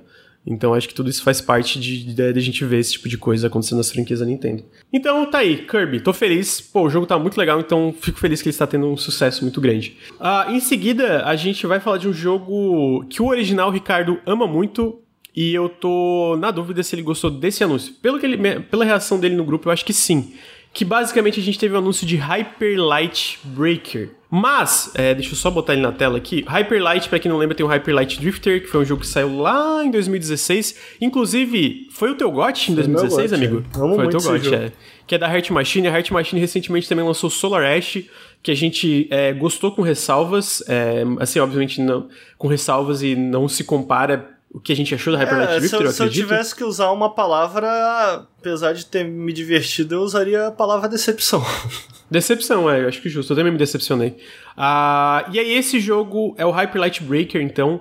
Ele é o novo jogo da, da, da Heart Machine. A gente teve uma pequena informação no meio desse anúncio que a, a Heart Machine hoje é uma equipe com múltiplos jogos em desenvolvimento. Então tinha o Sorash e esse, e agora tem esse outro jogo em desenvolvimento. Então nunca tem só um jogo em desenvolvimento na, Heart Machine, que é uma coisa que eu até desconfiava, porque o Solar no final, quem estava dirigindo o jogo não era mais o Alex Preston, era. Ah, esqueci o nome da mulher agora que tá trabalhando na, na Heart Machine. Então, esse jogo novo, vamos lá. Hyper Light Breaker não é uma continuação direta de Hyper Light Drifter, é só na mesma. é no mesmo mundo, assim como o Solaresh é no mesmo mundo de Hyper Light Drifter. Então não é nem antes, nem. Tipo, ele fala, ah, não é nenhuma continuação, nem uma prequel, é no mesmo mundo. Então acontecem coisas Pô, aí dentro desse mundo. Calma aí. Mas aí é esquisito, né? As coisas têm que acontecer ou antes ou depois ou durante alguma coisa. Não, eu acho que o que ele quis dizer da parte do antes ou depois é, é porque pode ser durante, né? É, eu imagino que o Storage pode ser também. Tanto faz, foda-se. É, que ele não especificou, né? Mas o que ele dizer é, mas, tipo, ah, não é uma continuação direta. Não levem isso como uma coisa que vai ser. É, eu acho que quer dizer, tipo, Se não conecta. vai ser antes ou. Não vai ser antes ou depois da história do Drifter, do Hyper Light Drifter, entendeu? Tipo, não vai continuar a história dele. Vai ser, tipo, no mesmo mundo mas não vai ser atrelado à história do Drifter, basicamente. Eu acho que essa é a lógica que ele quis dizer, né? É uma aventura, um jogo de aventura e ação roguelite que vai poder ser jogado solo ou em co-op. Ah, vão ter esses mundos enormes em 3D, esses biomas diferentes. Ele vai sair em acesso antecipado em 2023. Ah, publicado pela Gearbox, eu achei isso particular, porque semana passada no café eu falei desse jogo. É, porque a gente teve na época do processo da Epic contra a Apple, vazou um documento de jogos que a Epic estava negociando para publicar. Lembrando que publicar aqui é publicar mesmo, não é a parte dos acordos de, de, de, exclusividade temporária. É tipo o caso do Alan Wake 2, que a Epic está financiando e publicando. E esse jogo estava nos documentos, então eu achei que a Epic ia publicar ele, mas aparentemente eles conseguiram outra parceria que imagino que foi mais interessante para eles com a Gearbox. É, então vai ser acesso antecipado em 2023 e a, uma das razões disso é que no SolarEdge a Heart Machine falou que mu muita coisa mudou na pipeline de desenvolvimento deles, especialmente porque o jogo foi 3D, e muita coisa mudou para uma direção que eles não queriam. Eles queriam manter um contato constante com a comunidade, assim como foi o caso do Hyper Light Drifter. E com o Hyper Light Breaker eles querem voltar para isso, ter é, ter streams, ter atualizações constantes, ter esse contato com a comunidade. Imagino que o acesso antecipado faz parte disso, né? Sei que existe um certo ranço de pessoas com roguelike e roguelites. Eu amei, amei, quero muito jogar. Obviamente vai ser uma coisa diferente de Hyper Light Drifter, mas eu sinto que ele também é mais voltado pelo comba pro combate, é, pelas imagens alguma e umas coisas que a gente tem lá no Steam do jogo. Tô bem curioso. Direção de arte sempre, pô, eles mandam muito bem na direção de arte, né? As cores, saber né? As cores são muito As cores, próprias deles. deles. Você bate o olho e você sabe que é um jogo deles. O Solar Art também. Sim, concordo. Queria saber a opinião do meu amigo Ricardo. É, o que, que ele achou? Pô, cara, eu fico dividido. Porque, tipo assim, se eles anunciam esse jogo como no mesmo estilo visual, sacou? uma porque eu gosto muito de Hyper Light Drifter, mas eu também acho que definitivamente existe abertura ali pra, pra expandir, sacou? Pra ser um jogo ainda melhor. Eu não sei se o que eu queria depois de. Tipo assim, os elementos que me fizeram amar tanto Hyper Light Drifter, eu não sei se elas estão presentes aqui nesse novo jogo, tá ligado? Uhum. É, claramente é uma. Tipo assim, eu fico muito animado, cara. Acho bacana deles tomarem esse risco desse salto pro 3D, é um puta risco puta risco foda. Eu não acho que a transição que eles fizeram pro 3D ali de um jogo pro outro, no último jogo deles, como é que é o nome dele mesmo, Lucas? Esqueci. Solar Ash. Solar Ash. É, não acho que eles fizeram uma transição ruim, sabe? Eu acho que é, é um jogo que dá para perceber porque eles escolheram 3D, tá ligado? É, uhum. E eles se utilizaram bem é, dessa dimensão nova, no caso, para eles, né? Que só faziam um jogo 2D dá para entender porque eles escolheram o 3D e não o 2D, tá ligado? E funciona bem, é, é bem fluido, as boas animações também. Visualmente fora de série, o Solar Ash. Então, tipo assim, tem coisas que eu olho para esse jogo e falo, ah, ok, isso daqui tá seguro. Como, por exemplo, eu acho que o Hyper Light Drifter, vocês citaram a arte, eu acho que ele tem não só a arte, as cores, o visual, mas como ele tem uma vibe meio própria, assim, sabe? Uhum, uhum. É, e eu tenho confiança, após Solar Ash, que eles vão conseguir manter isso no novo jogo. Ao mesmo tempo, cara, é pô, essa transição de, ah, de roguelike, co-op, etc. Eu sei que depois Chegou co-op no Hyper Light Drifter também. Mas, cara, não, não, não, não, são as coisas que me animam. É, uhum, uhum. Então, tipo assim, eu não tô querendo dizer que eu não gostei. Muito pelo contrário. Pô, fiquei felizão. Pô, que legal, um novo Hyper Light Drifter e tal. Mas sabe quando você mandou isso no grupo? Eu fiquei, caralho, eles vão fazer uma. Na hora que eu li uhum. o nome, puta, eles vão fazer uma expansão de Hyper Light Drifter sinceramente, isso me animaria mais, tá ligado? Acho justo. Não, eu, eu é. acho justo porque realmente, por um lado, eu, eu, eu admiro e eu acho legal eles irem em direções diferentes como criadores e desenvolvedores, eu acho que pode ser uma. Tipo, a gente pode estar falando isso quando o jogo sair a gente viciar nisso, tá ligado? Achar incrível. Ao mesmo tempo, eu também, pô, ia ficar. Mano, a gente vai seguir, sei lá, o modelo de Hyper Light Drifter. É fazer, tipo, sabe, a, a, mesma visão, a mesma perspectiva, a gente vai expandir isso, talvez até ter co-op, mas a gente vai fazer o mesmo estilo e vamos expandir o que a gente fez no Hyper Light Drifter, talvez até em 3D, tá? Talvez até em 3D na mesma perspectiva. Eu ia achar incrível, eu ia achar incrível. Mas ao mesmo tempo eu gosto de tipo, ah, vamos tentar coisas novas. Às vezes as coisas novas não dão tão certo, como o caso do Solar sabe? Ao mesmo tempo, pô, é uma coisa que eu gosto. Eu gosto de roguelite, eu gosto de disso, sabe? De roguelite, de jogo de ação. Me lembrou um pouco na, na vibe de questão mecânica que eles falam de Risk of Rain 2, que é uma coisa que eu, é um jogo que eu amo.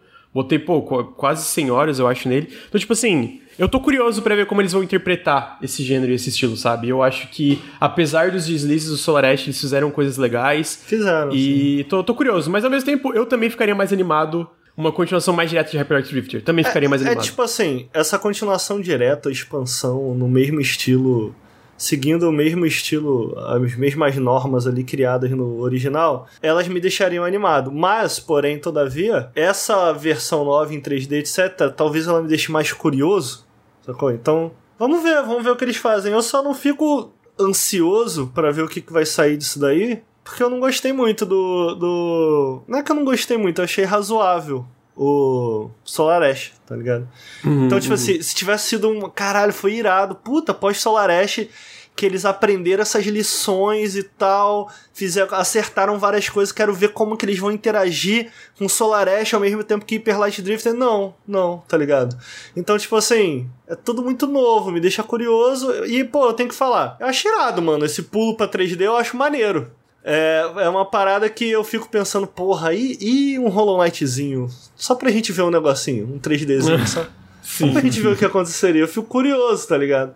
Sim. É, é lógico que, obviamente, o pulo pro 3D, de maneira alguma, significa que seria melhor e tal. Eu só fico curioso, pô, como seria a transição? Como adaptar é, essas dinâmicas pro 3D, né? Então tá aí. Então tá aí. É, Hyper lá, Bruno, tu nunca jogou Hyper Light nunca joguei. Drifter? Nunca, nunca jogou? Eu joguei um pô, pouquinho eu tenho do Solar Ash, não achei muito legal. Eu... Ah. É, eu acho que tu ia gostar de Hyper Light Drifter, sabe, amigo? Eu acho que tu ia gostar. Eu acho que tu devia dar uma chance. Eu tenho a impressão que tu ia gostar do combate, tu ia gostar do mundo, tu ia gostar da música, tu ia gostar de tudo. Eu tenho a impressão, posso estar enganado. É, e, eu, e, é isso que eu, eu não tomaria o Solar Ash como base, porque o Solar Ash eu, eu concordo com o Ricardo, tipo assim, eu não acho que é um jogo ruim, mas vindo de Hyper Light Drifter eu acho uma decepção também, sabe? Então eu recomendaria dar, pra dar uma chance.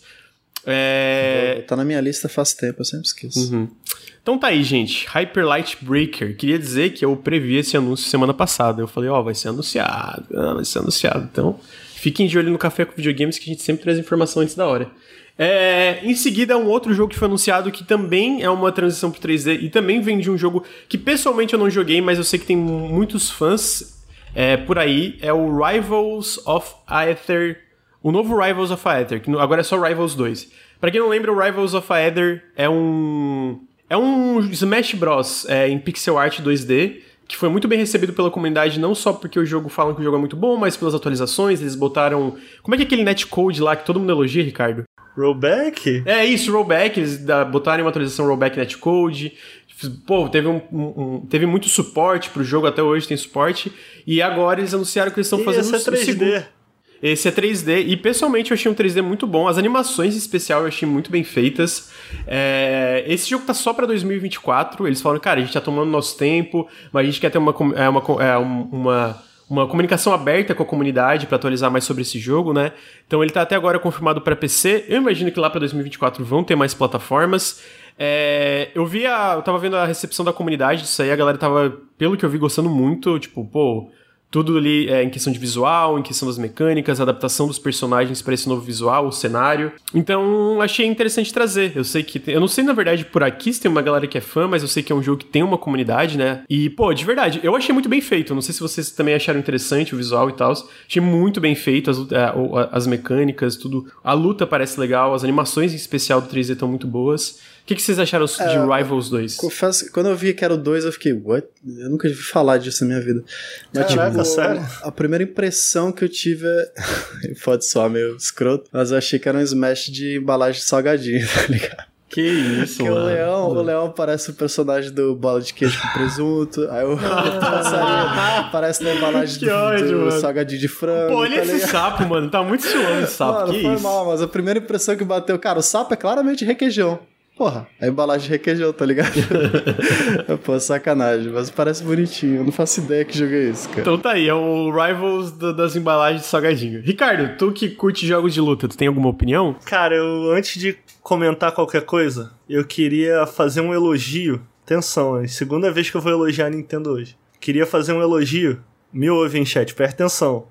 Na fumacinha que sai quando o boneco toma um porradão no Smash. Parabéns Nintendo. Que fumacinha gostosa de se ver. Então você vê os desenvolvedores querendo replicar essa fumacinha. E pô, eu tô feliz que eles quase conseguiram. Não é tão bom quanto a do Smash. A fumacinha é maneira. Agora eu vou partir pro meu comentário. É. Pô, tá legal, né, cara? Eu não tinha tá, visto né? esse trailer, não, cara. Não tinha visto esse trailer, não. Não sabia nem que tinha sido anunciado. Não é o primeiro jogo, cara, porra, é, não só de indie, mas como outra, até a Sony já tentou fazer o seu próprio Smash aí, uhum. é, e ninguém ter conseguido, e o Rivals of Eden eu ouço coisas muito, nunca joguei, mas eu ouço coisas muito, muito positivas dele, e vou ser sincero, mano, uma coisa que me afastava, eu não acho ele jogo feio de maneira nenhuma. Eu não sei porque, eu, eu, acho que o, o estilo é, é, é, em pixel dele me afastava por alguma razão. Talvez Mas porque... não clica, né? É, eu acho que talvez porque em pixel art ele, o, jogo não era capaz de emular certas sensações de Smash, tá ligado? Porque eu gosto de Smash. Tipo assim, um Smash indie me interessa. Mas, pô, com Smash. com Smash é seu Smash, tá ligado? Sim. E eu achava que, apesar de em termos de mecânica, evidentemente, claramente, ele. Julgando a partir do que eu leio, do que eu ouço a galera falar, ele claramente mandar muito bem. É isso, em termos de sensações, eu acho que o Pixel não conseguia, sabe, representar muito bem. E, pô, só de bater o olho nisso, falei, caralho, mandaram muito bem, cara. Tipo assim, eu consigo. Dá pra ver que as sensações de Smash estão ali, tá ligado? Que é uma parada positiva. E aí eu fico assim, pô, legal, agora pira, agora alopra com isso aí, tá ligado? Agora uhum. me, me, me, façam coisas novas, façam coisas diferentes. É, é sem perder a base do que torna Smash tão interessante. Onde eu tô querendo chegar é, tipo, Pô, fiquei interessadaço, achei irado, mano. Achei irado. Uhum. Então tá aí, pra 2024 tem um, um FAQ, né? Uma, um negócio de perguntas e respostas que eles que eles falam sobre muita coisa, tipo, de planos, que ele tem até pra campanha, né? Tem uma brincadeirinha, tipo, que numa das perguntas é, tá, e agora o single player desse jogo vai ser bom? Aí eles, eita, mano, calma aí. Não, mas a gente tem planos para fazer coisa de single player diferente, multiplayer. Então eu, eu, eu sinto que eles têm uma visão. Amigo. Tu vê pelo trailer, né? Se tá pra 2024 já tem esse gameplay, eu acho que eles têm uma visão boa do que, que é, eles querem fazer pro futuro ali. Eu só queria trazer um último comentário aqui em relação ao que o meu amigo Bruno falou. Sabe quando você tá de boa? Você tá de boa tá lá, pô, na internet ou assistindo um, um, um Disney Plus, um, um, Netflix e tal. E aí a cheirosa te manda uma nude, aquela sensação atônita. Tu tá atônito. Tu fica. Não é só surpreso, tu está atônito. Procura aí no dicionário. Você fica atônito, bobo com aquela. Você não acredita, entendeu? Uhum. Foi, foi, foi como esse sentimento descreve como eu me sentia ao Bruno falar que o jogo é basicamente Smash de pobre. Eu não esperava isso. eu não falei isso, cara. Só queria adicionar eu, isso. Eu só falei que os personagens parecem bonecos de salgadinho e tá tudo bem.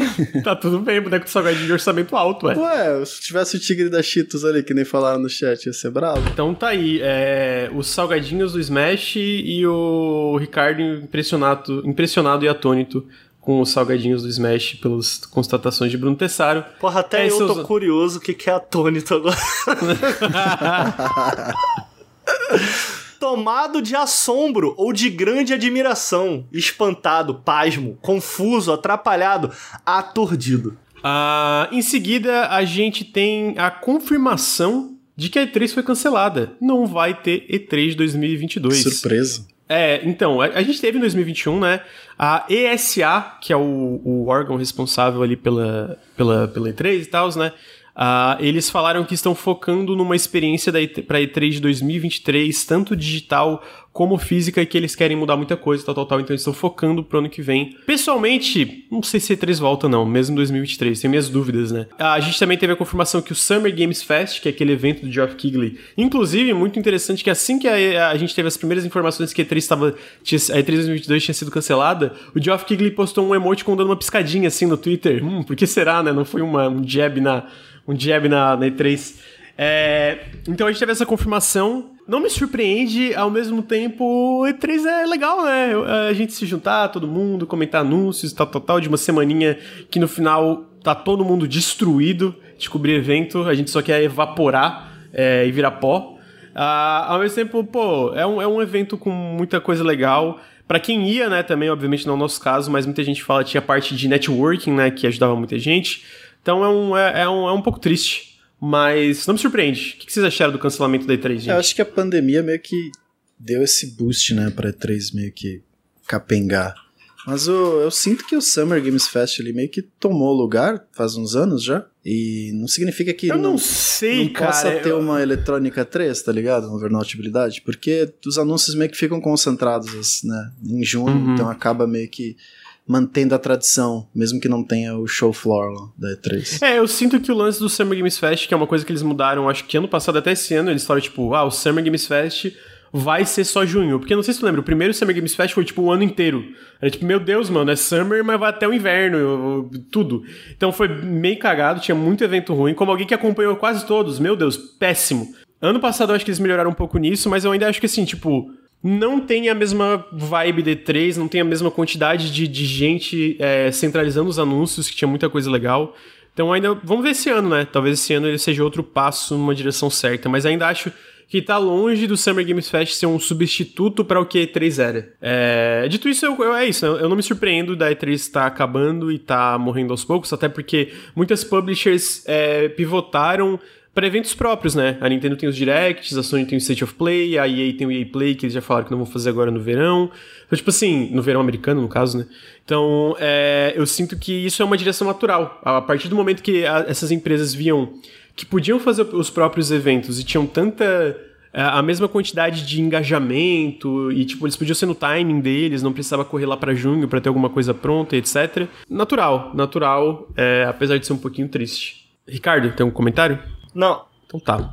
Ah, em seguida, a gente tem uma notícia sobre o Game Pass, que basicamente isso vem do Jazz Corden, da Windows Central, que finalmente o Game Pass vai, e ainda esse ano, não tem uma data, mas aparentemente de acordo com fontes da Windows Central, ainda esse ano eles vão lançar um plano de família pro Game Pass, onde até cinco pessoas, cinco jogadores, cinco pessoas podem ser incluídas aí. E a gente vai ter um plano de família do Nautilus, né? Cinco pessoas certinho. É, economizar, certinho cinco. Gente. Então, aparentemente vai ser por. É, é, vai ter alguma coisa, mas é, por país, uma parada assim. Não tem tantas informações, não tem preço, não tem nada.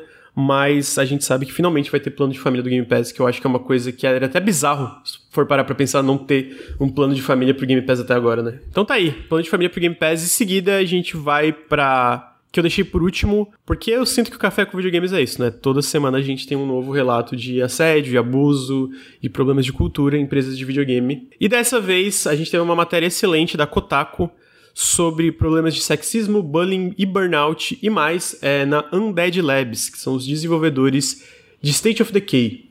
Então eu vou, eu vou, eu vou postar o link aqui no, no chat Uh, vou tentar, eu sempre esqueço, mas eu vou tentar deixar o link na descrição do podcast também, porque tem muita coisa, né? Não vai dar pra gente falar de todos os mínimos detalhes. Eu é recomendo ler a matéria. É, é, uma matéria bem longa, então eu vou tentar traçar a linha de tempo sobre o que, aconteceu para chegar no ponto que chegou. Porque a Undead Labs, pelo que a gente sabe pela matéria, pelo que se dá, deixa subentendido, é que não foi sempre assim o lance de cultura na Undead Labs. O que aconteceu foi que em 2018 ou 2019, acho que foi 2018 ou 2019, um dos dois, a Microsoft comprou um Dead Labs, né? Logo depois de um discurso do Jeff Strain falando que eles iam se manter independentes, tal, tal, a Microsoft comprou o Jeff Strain, que é o fundador, né, junto com a esposa dele, a da Undead Labs, ele vendeu a empresa. Ah, o Jeff Strain falou que ele nunca...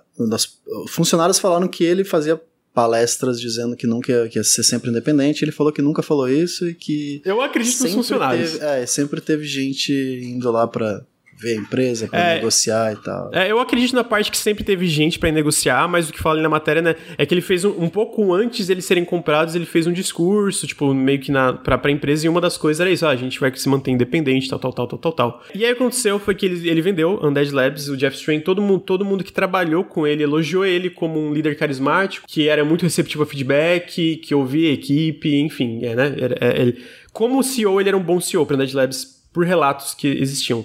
Mas o que aconteceu foi o seguinte: um pouco depois da empresa ser vendida, a família do Jeff Strain se mudou para Nova Orleans. Acho que é isso. E eu não lembro o nome da cidade agora, né? E a Undead Labs não é em Nova Orleans, né? E aí o que aconteceu foi que ele começou a viajar muito de Nova Orleans para Seattle, viajar, viajar por causa que ele tinha que passar tempo com a família, mas ele também tinha as obrigações dele na Undead Labs. Eventualmente ele contratou um cara chamado Philip Holt, que ele era da Undead Labs, um, da, desculpa, da ArenaNet, um antigo colega do Jeff Strain, o Jeff Strain também fundou a ArenaNet, né, de, de Guild Wars, para ajudar com a Dead Labs, com gerenciamento, por causa dessa, desse negócio de ter que viajar o tempo todo, ele não estava conseguindo tomar, é, dar conta de todas as, a, a, a, o que estava rolando. Eventualmente o Jeff Strain deixou a Dead Labs, né? É, ele deixou a Dead Labs, ele fundou primeiro uma era, o plano era fundar uma academia para treinar novas pessoas é, é para a indústria, mas isso também acabou não dando certo por causa da pandemia e tal, tal, tal, né? Era, a ideia era ser uma coisa física, as pessoas lá estudar. Então recentemente ele fundou um novo estúdio chamado Possibility Space, que inclusive o Austin, Walker tá trabalhando nesse estúdio. O Bruno Ricardo sabe quem é o Austin Walker, que era da, era da Vice do Waypoint, né? Um cara excepcional. Uh, e aí o Philip Holt assumiu as rédeas da Undead Labs para expandir, né? A ideia é que o State of Decay 3 é para ser um grande AAA de mundo aberto, então obviamente o estúdio ia expandir bastante. Uh, mas antes disso também, uma coisa que o Jeff Strain fez, ele contratou a Annie Schlosser para cuidar da parte de recursos humanos, né? Pra, é, basicamente a ideia era criar... É, criar metodologia... É, não é metodologia, era basicamente alinhar os pacotes de, de bônus, é, coisa em, que, em, questão de oportunidade de crescimento dentro da empresa e outras coisas e outras coisas, alinhar com o resto da indústria e, e, e melhorar essas coisas dentro da Undead Labs. O que aconteceu com o Philip Holt entrando e eventualmente com a Annie Schlosser assumindo recursos humanos foi o exato oposto de tudo isso. É, com a expansão rápida da Undead Labs para eles construírem State of Decay 3 como AAA, uh, obviamente começaram a contratar muita gente, né? Uma das responsabilidades da Annie Schlosser, Schlosser era isso. Mas o Philip Holt não, como um, um, líder, ele não fazia o trabalho dele muito bem, ele não sabia escolher as pessoas certas para papéis de liderança, ele começou a abrir estúdios satélites da Undead Labs que iam não só colaborar com a Undead Labs, mas com outros estúdios da Xbox Game Studios. Uma coisa que funcionários falam que a ideia disso foi pro Philip Holt crescer como um, uma liderança dentro da Xbox Game Studios para impulsionar a própria carreira versus ajudar o que estava acontecendo dentro da Undead Labs, que era basicamente estava tudo ruindo em questão de liderança, em questão de pré-produção. Dentro desse negócio, dentro dessas contratações, não só às vezes pessoas não qualificadas entravam nisso, como por exemplo, um exemplo que eles dão na matéria da Kotaku é um produtor que fala: "Eu não sei muito sobre programação, mas eu acho que era para essa feature já tá pronta, né? Então vamos lá. Tem que fazer isso e mais três features. Dando um, um, exemplo aqui.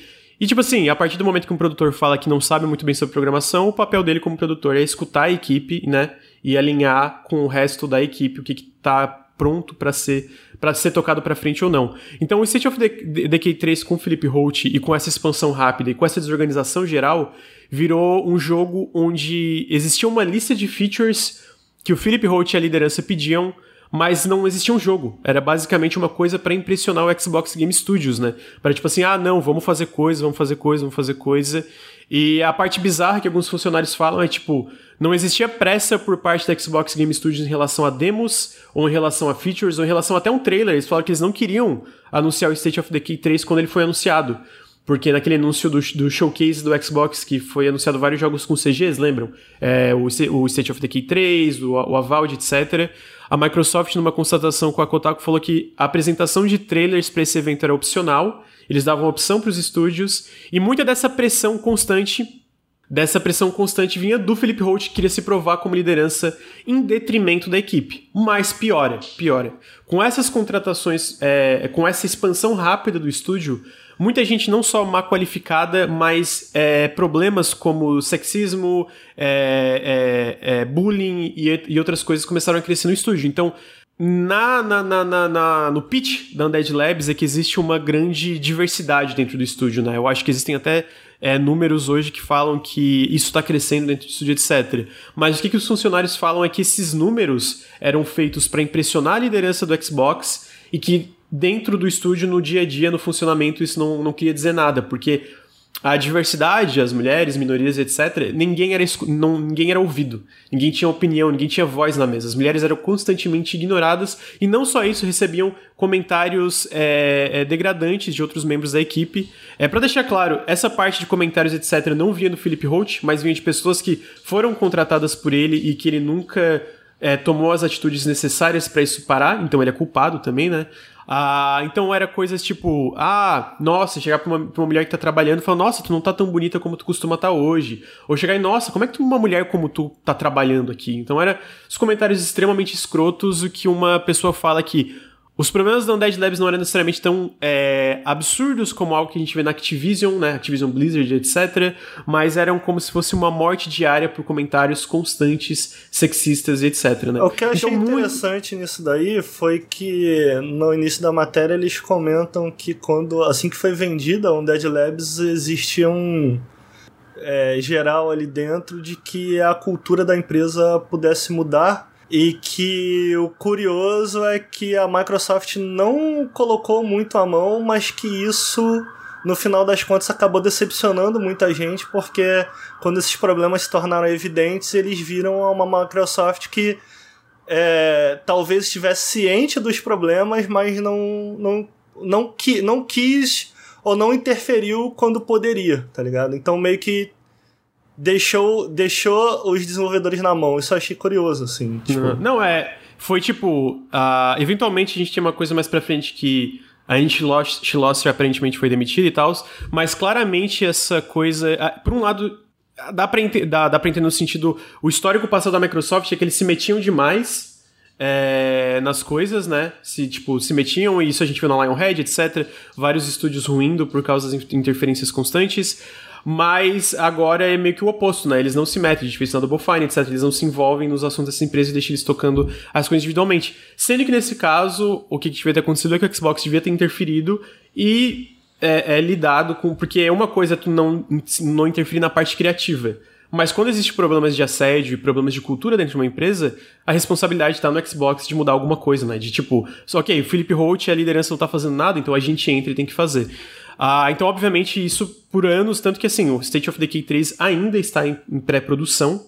É, então, por causa de todos esses problemas, o jogo não foi para frente por causa de todos esses problemas. É, muita gente ah, saiu, né? Teve, teve um funcionário que falou: saiu. ah, se é, pra, se é pra produção, vai ser esse inferno. Imagina quando a gente começar a trabalhar de é, verdade, uh -huh. pedindo demissão. Muita gente que falava com a Anne Schlosser lá, ela, e ela ignorava... passava pano, ou tipo, ah, a culpa é. é tua, ou tenta achar alguém que te ajude. Tipo, meio que, ah, mano, é assim mesmo, se vira aí, sabe? Então, tipo, Sim. reuniões em que a galera não queria falar com fulano porque aquela pessoa era extremamente abusiva, mas tinha que entrar em reunião, aí acabava é, entrando nesse tipo de assunto e pessoas começavam a chorar, e era sempre um desespero, toda reunião era um inferno.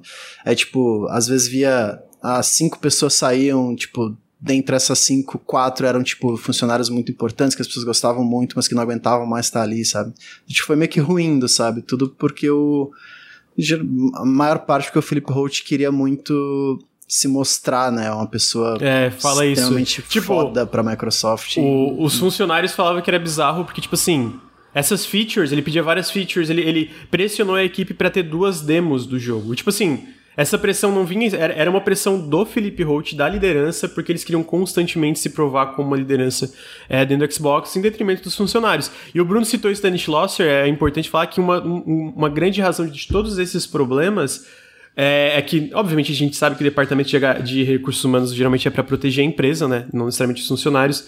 Mas no caso específico dela, as, e, e, era ainda bizarro porque ela é uma mulher, né? Teoricamente, ela devia entender certas coisas. É, é por ser vítima, imagino, durante a carreira dela disso também, que muitas mulheres iam reclamar de é, figuras especialmente problemáticas, e ela basicamente falava que era frescura, que elas deviam procurar aliados homens, que devia isso, e sempre relativizava e não tomava nenhuma atitude para essas figuras especialmente problemáticas é, é, é, é, serem punidas ou serem responsabilizadas pelos seus atos, né? Então, deixa basicamente. Eu, deixa eu, eu queria comentar fala, fala. uma coisa, cara. É, é, vamos entrar na parte polêmica aqui. Eu vou fazer o advogado do diabo aqui. É, eu não gosto da matéria. Não gosto da matéria. Eu não? acho, eu acho bem ruim. Eu acho bem ruim. Eu acho bem ruim porque eu acho que ela coloca muita coisa dentro de um pacote só tá ligado? Uhum. A gente uhum. tava acostumado, especialmente ao Jason Schreier fazer isso. Eu acho que, que o Jason era maior Schreier, ainda, era gigante. Mas ele, eu acho que ele faz com mais responsabilidade e com mais ênfase em certos pontos. Eu acho que o meu problema com essa matéria, cara, é que ela é uma, é uma mistura muito louca de muita Sim, coisa. Não tem então, foco, tipo né? assim, ah, tem problema de desenvolvimento. Pô, tem, tem, tem problemas internos também. Tem problema como eles estão lidando com minorias. Tem problema disso. A sensação que eu tenho, cara, e aí, porra, Mano, é evidente que esses problemas existem, é evidente que essas coisas aconteceram. A matéria cita que eles procuraram pelo menos 12 pessoas, sempre eles citam quantas pessoas estavam ali dentro. Eu acho que a diferença que eu queria ressaltar, reafirmar, primeiro, leio a matéria, porque o que eu tô falando aqui é a minha impressão do que eu li, o que eu achei do que eu li, né? Mas eu acho que, diferente das outras coisas que a gente falou já aqui no café, o caso da Activision, que é gravíssimo, né? E outros casos. O que eu sinto de diferente aqui, eu vi, do que eu li, eu vi uma empresa tentando. Está uhum. errando. Errando. Mas eu vi uma empresa tentando. Então, tipo assim, é, não à toa esses problemas, essas, essas coisas acontecem uma, da, uma dos principais perpetuadores de alguns dos problemas ele é uma mina que tá em uma posição de liderança, que é algo que a gente fala aqui várias vezes, tipo, porra, cara, não adianta você fazer essas contratações de minoria e não ter uma pessoa preta, uma mina nesses cargos de liderança. Aqui, cara, você vê, o que eu enxerguei foi, cara, uma empresa tentando fazer o certo pelo certo, só que, mano, ainda é uma empresa, tá ligado? Tipo, a minha chefe era mulher.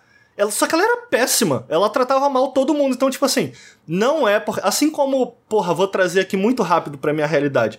Assim, porra, não é todo preto que tu vai conversar que ele vai saber dialogar contigo sobre racismo, sobre, uhum. sabe? Não é todo preto que tem essa segurança sobre falar sobre isso, assim como não é toda mina que tu vai, vai botar lá e ela vai é, é, é essencialmente entender ou, ou fazer com que alguns do, dos ideais da empresa girem ao redor é, daquilo, por ela ter passa, por ela ser mulher, puramente por ela ser mulher, uhum. tá ligado? É isso que eu tô querendo uhum. dizer, entendeu? Concordo. Então, tipo assim, ainda foi. A sensação que eu tive é tipo assim, porra, eles contrataram essa mina, mas, mano, ainda é uma empresa, tá ligado? Pô, a galera, uhum. a pessoa sabe como é, mano. É uma merda. Então. Eu, eu acho que o, o grande problema para mim disso, e eu concordo, eles estão tentando, inclusive, a gente chega no final da matéria e tem um pouco disso. Desculpa, eu te, eu te cortei, amigo. Não sei se Não, é, é porque, tipo assim. Eu, eu só queria dar a impressão, passar essa impressão geral. Eu, eu tô citando esse exemplo, mas ainda tem outros exemplos que, ele, que eles utilizam de um, de um ambiente de trabalho que, para mim, claramente não funciona como deveria. Claramente, uma empresa que tem problemas de direção, tá ligado? De gestão, claramente. Porra, uma parada que a gente vê é, é, constantemente o meu problema. E aí é onde entra o meu problema com essa matéria, cara.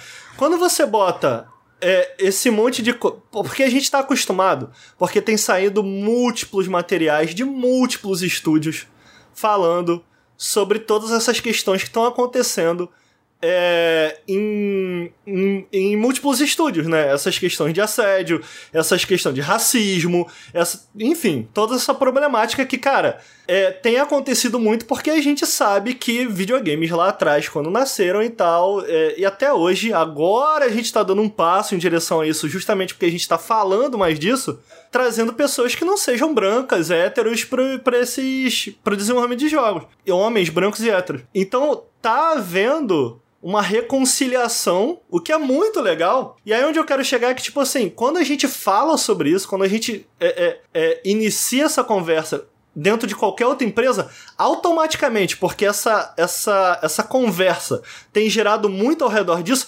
automaticamente a gente, pô, já coloca numa caixinha. É isso que eu tô querendo dizer. E eu acho que aqui a gente tem um caso específico em que coisas problemáticas estão acontecendo, mas, por exemplo, em termos de assédio, o que a, o que a o que a matéria mostra, porra, é muito mais leve. Porra, e eu não tô querendo diminuir, mano. Eu só não quero que vocês ouçam essa notícia aqui e vocês coloquem nessa caixinha como o que tem acontecido quando a gente discutiu a Sony, quando a gente discutiu a Activision. A sensação que eu tive e o meu problema com essa matéria, cara, é que muitas vezes eu senti que ela passa esse ar algo pesadíssimo está acontecendo e algo problemático evidentemente está acontecendo, mas cara, esse algo pesadíssimo se mistura a um monte de coisa e tu fica meio Porra, cara, é, é, achei, achei um pouco sensacionalista. Como, como eles fazem essa chamada, como eles. Como eles.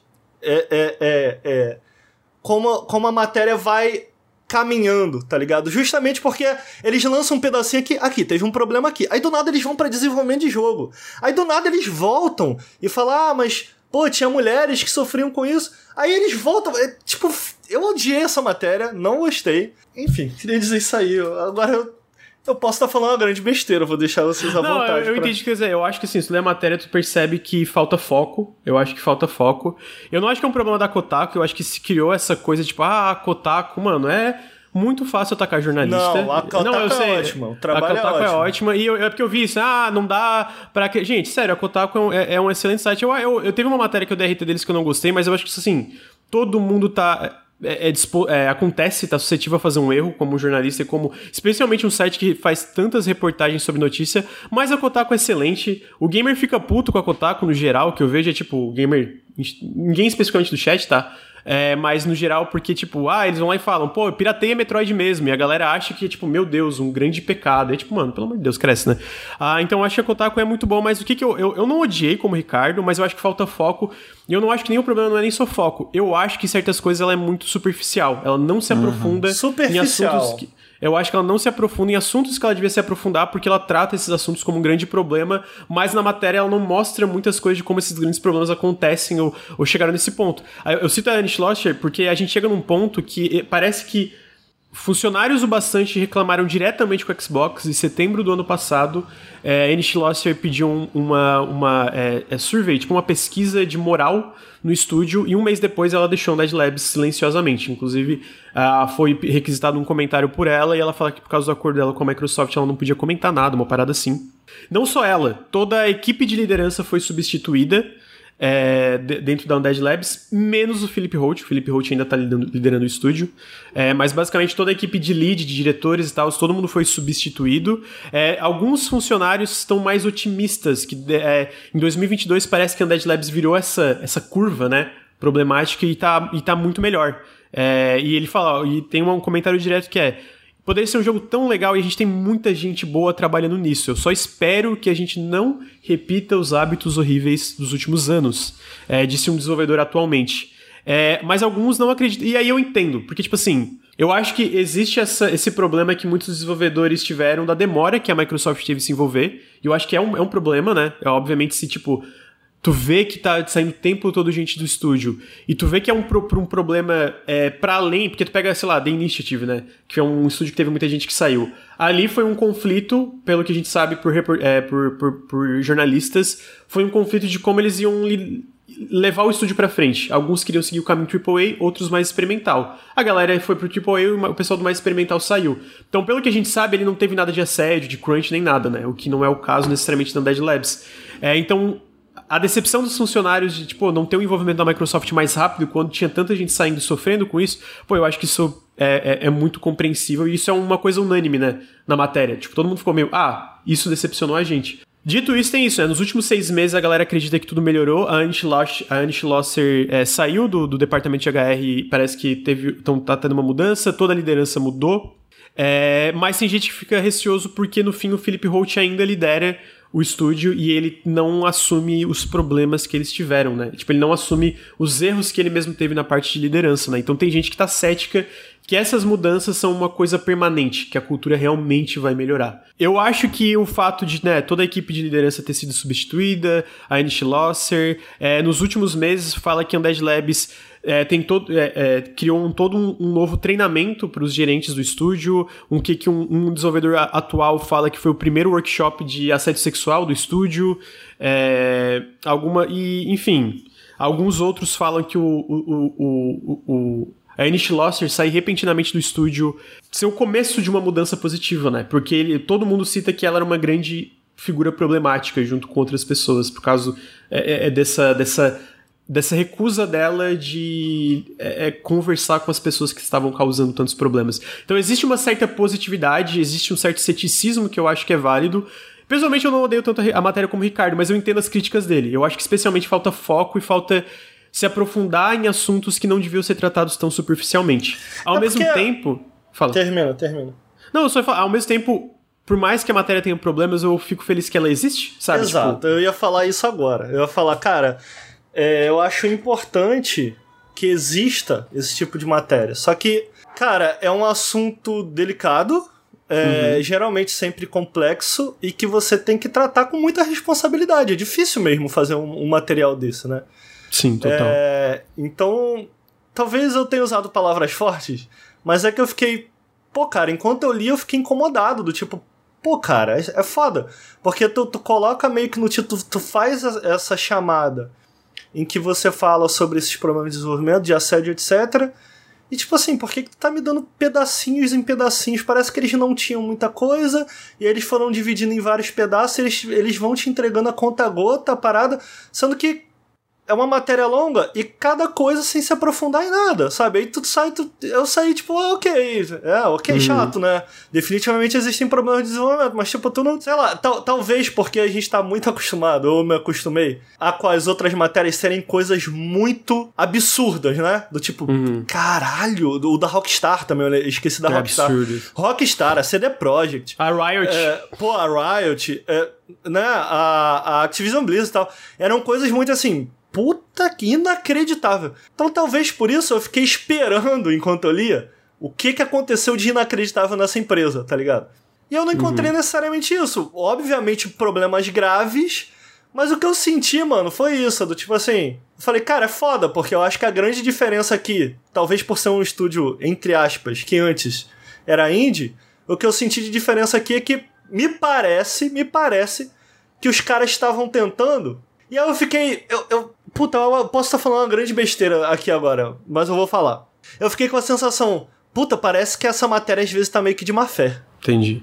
É, eu, eu consigo entender. Eu, eu, não acho necessariamente a má fé, mas eu consigo entender a má vontade com grandes publishers pelo histórico, tá ligado? Tipo, em questão de é, empre, empresa e, tipo, até pela a questão constante de assédio, etc. Né? Eu consigo entender um ceticismo vindo por parte de uma matéria dessa, especialmente de uma pessoa que conversou diretamente com os funcionários e com certeza ouviu muito mais do que tá na matéria, né? Porque nunca dá pra pôr tudo. Então, tipo, ter essa. É, eu não, eu não sei se é tipo uma fé, é mais tipo uma vontade de dar o benefício da dúvida, né? Ele, ele fala que as coisas melhoraram, mas o que, que eu sinto isso? A matéria não dá o benefício da dúvida para essa suposta melhora que tá acontecendo. Eu consigo entender, mas eu consigo entender o que tu quer dizer também, tá ligado? O que, que eu ia dizer? Ah, é, tem uma, eu, eu, vi um pessoal comentário, né, tipo, já ah, ah, estourando matérias sobre estúdios da Microsoft. Eu vi um pessoal comparando isso sobre os casos da Rare e da The Initiative, que teve problemas de desenvolvimento, e eu acho que isso é irresponsável e até um pouco, tipo, juvenil. Porque o caso da com Everwild é um projeto que está tendo problemas de encontrar um foco. O caso da Initiative foi um, um, um, direcionamento do estúdio que teve gente que não ficou satisfeito e foi embora. Não tem, o, não tem os problemas de assédio, etc., que tem na Undead Lab, sabe? Então, tipo, beleza, são problemas, mas, tipo, comparar os problemas eu acho até um pouco responsável porque não dá a ênfase que devia existir para esse tipo de problema, seja na Undead Labs, ou seja numa Activision Blizzard, obviamente não comparando o escopo das duas ali, né? Mas só para dar esse parênteses e tal, porque eu acho que é uma coisa que não, tu, não, tu não, não, não se devia pôr na mesma, na mesma, como se fosse o mesmo tipo de problema, porque o problema que acontece na Dead Labs é mais grave e o problema que acontece em outros estúdios é mais grave ainda do que às vezes um projeto tem um problema de desenvolvimento e ele está ah, com problema de achar o loop de gameplay, né? É, mas isso só reforça que no fim, ah, soluções, por exemplo, para esse tipo de pessoa ter, é, assumir responsabilidade sem ter essa demora de um estúdio maior, né, do, do, do estúdio que é, é, da, da empresa que é dona do estúdio ter que assumir as rédeas e toda essa demora e toda essa gente que é, se, se, incomodou e sofreu de forma do tempo que sofreu, né, do, dos problemas até agora, do tempo que levou para endireitarem, supostamente por enquanto endireitarem Dead Labs, sindicalização sempre é a solução, né? Porque tu tendo sindicato, tu tem uma voz na mesa e aí ninguém, tipo um Philip Holt, é, uma pessoa pode. Isso agora vai se tornar muito mais difícil com o estúdio dentro da Microsoft. É, eu concordo. Muito não, não, mais é. difícil mesmo. Eu digo mais é... generalizando na indústria como um todo, né? Sim, tipo, sempre sim. reforçando. É. é eu, eu, ah, as conclusões que eu tiro dessa matéria. Primeiro, é evidente que uh, State of Decay 3 está em development hell, tá ligado? Tá, o desenvolvimento tá muito lento, tá extremamente problemático. Vamos ver, tomara que eles se recuperem dessa situação.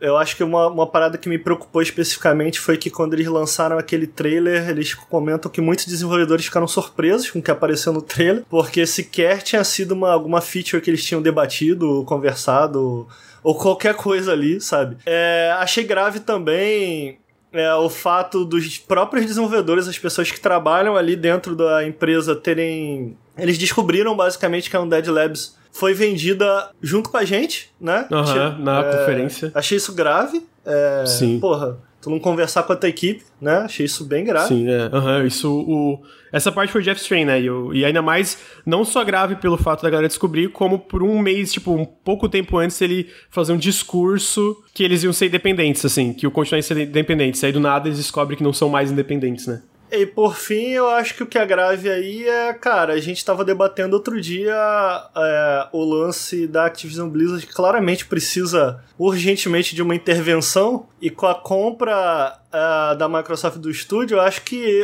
a gente aqui, inclusive, a gente ficou na esperança de que as coisas pudessem melhorar lá dentro. Mas olhando o tratamento que a Microsoft é, na Undead Labs, ela me deixa menos esperançoso de que algo aconteça, porque. Concordo. É, ela não mexeu os pauzinhos que ela poderia para interferir na situação, o que, por um lado, é bom no sentido de eles não estão com nenhuma intenção de mudar a cultura das empresas que eles compraram, mas eles também não podem lavar as mãos e não se responsabilizar porque o estúdio agora é deles. E me parece que essa é a direção que eles estão tomando. É... Tomara que essa matéria tenha sido um wake-up call, assim, né? Um é. alerta. É, é tu vê no final que, que eles. Fala aí, Bruno, desculpa. Eu acho que essa parte da Activision é um pouco, um pouco é bastante diferente, porque a Microsoft meio que, cara, vou assumir esse problema para resolver. Enquanto a Undead Labs foi tipo, a gente tem um estúdio pequeno, a gente comprou esse estúdio, vamos expandir, mas deixa esse estúdio tocando. Só que ao mesmo tempo mudou a liderança, e essa liderança foi para um caminho que, né? E meio que, uhum. tá, deixa de lado, e quando a bolha estourou, que a Microsoft, opa, a gente precisa resolver é, essa parada aqui. Então acho que é um, é um, pouco diferente a parte da Activision, até porque a Microsoft quer ter essa, pelo menos a impressão que dá, quer ter essa, ah, a gente é o herói que vai limpar a Activision, tá ligado? Então fica meio uhum. que um foco nessa parte. Não, eu, eu, é, eu, eu, eu, eu, entendo, eu concordo com o Bruno e eu concordo com o Ricardo. Mesmo assim, até o próprio discurso da Microsoft, quando eles falam da Activision Blizzard, o Phil Spencer fala que ele que vai supervisionar a Activision Blizzard assim que a, a compra for finalizada, tem um discurso diferente, né? Versus os independentes que era, mano, faz a, toca aí a tua cultura, Sim. a gente só vai te dar os recursos necessários. A gente vê no final que, obviamente, porque, como tu falou, né, uma hora explodiu a bomba e eles falaram, não, a gente precisa lidar com isso aqui. Demorou demais, mas agora a gente vê que eles estão ainda atualmente fazendo mais pesquisas de, de, é, de satisfação dentro da Undead Labs, etc, né? E os, os, funcionários falaram que teve todas essas mudanças de liderança e agora o projeto tá indo pra frente as coisas melhoraram. Eu espero que seja... É porque esse tipo de coisa, mano, é, é, é um esforço constante, né? Não é uma coisa que tu Sim. faz e aí parou, acabou. Não, é uma coisa diária, todo dia. São coisas conscientes. Não são só coisas reativas, são coisas proativas, né? Precisa ser proativo para a empresa não chegar nesse ponto. Então eu espero que o que aconteceu na Undead Labs é fácil eles perceber que esse tipo de coisa pode acontecer em qualquer estúdio, especialmente quando tem uma mudança de liderança como uma figura carismática, que era o Jeff Strain, né? Deixando do nada o estúdio, botando outra pessoa para assumir o lugar e até contratando, ele mesmo contratou a Anish Losser e não supervisionou como ela ia lidar com tudo, né? Porque logo depois ele saiu da Ned Labs. Então eu espero que, tipo, como tu falou, tenha sido esse wake-up call, né? E obviamente, de qualquer forma, mesmo sendo um caso diferente, confesso que isso é, me deixou desesperançoso para existirem as mudanças profundas e significativas que precisam existir na Activision Blizzard para as coisas melhorarem lá.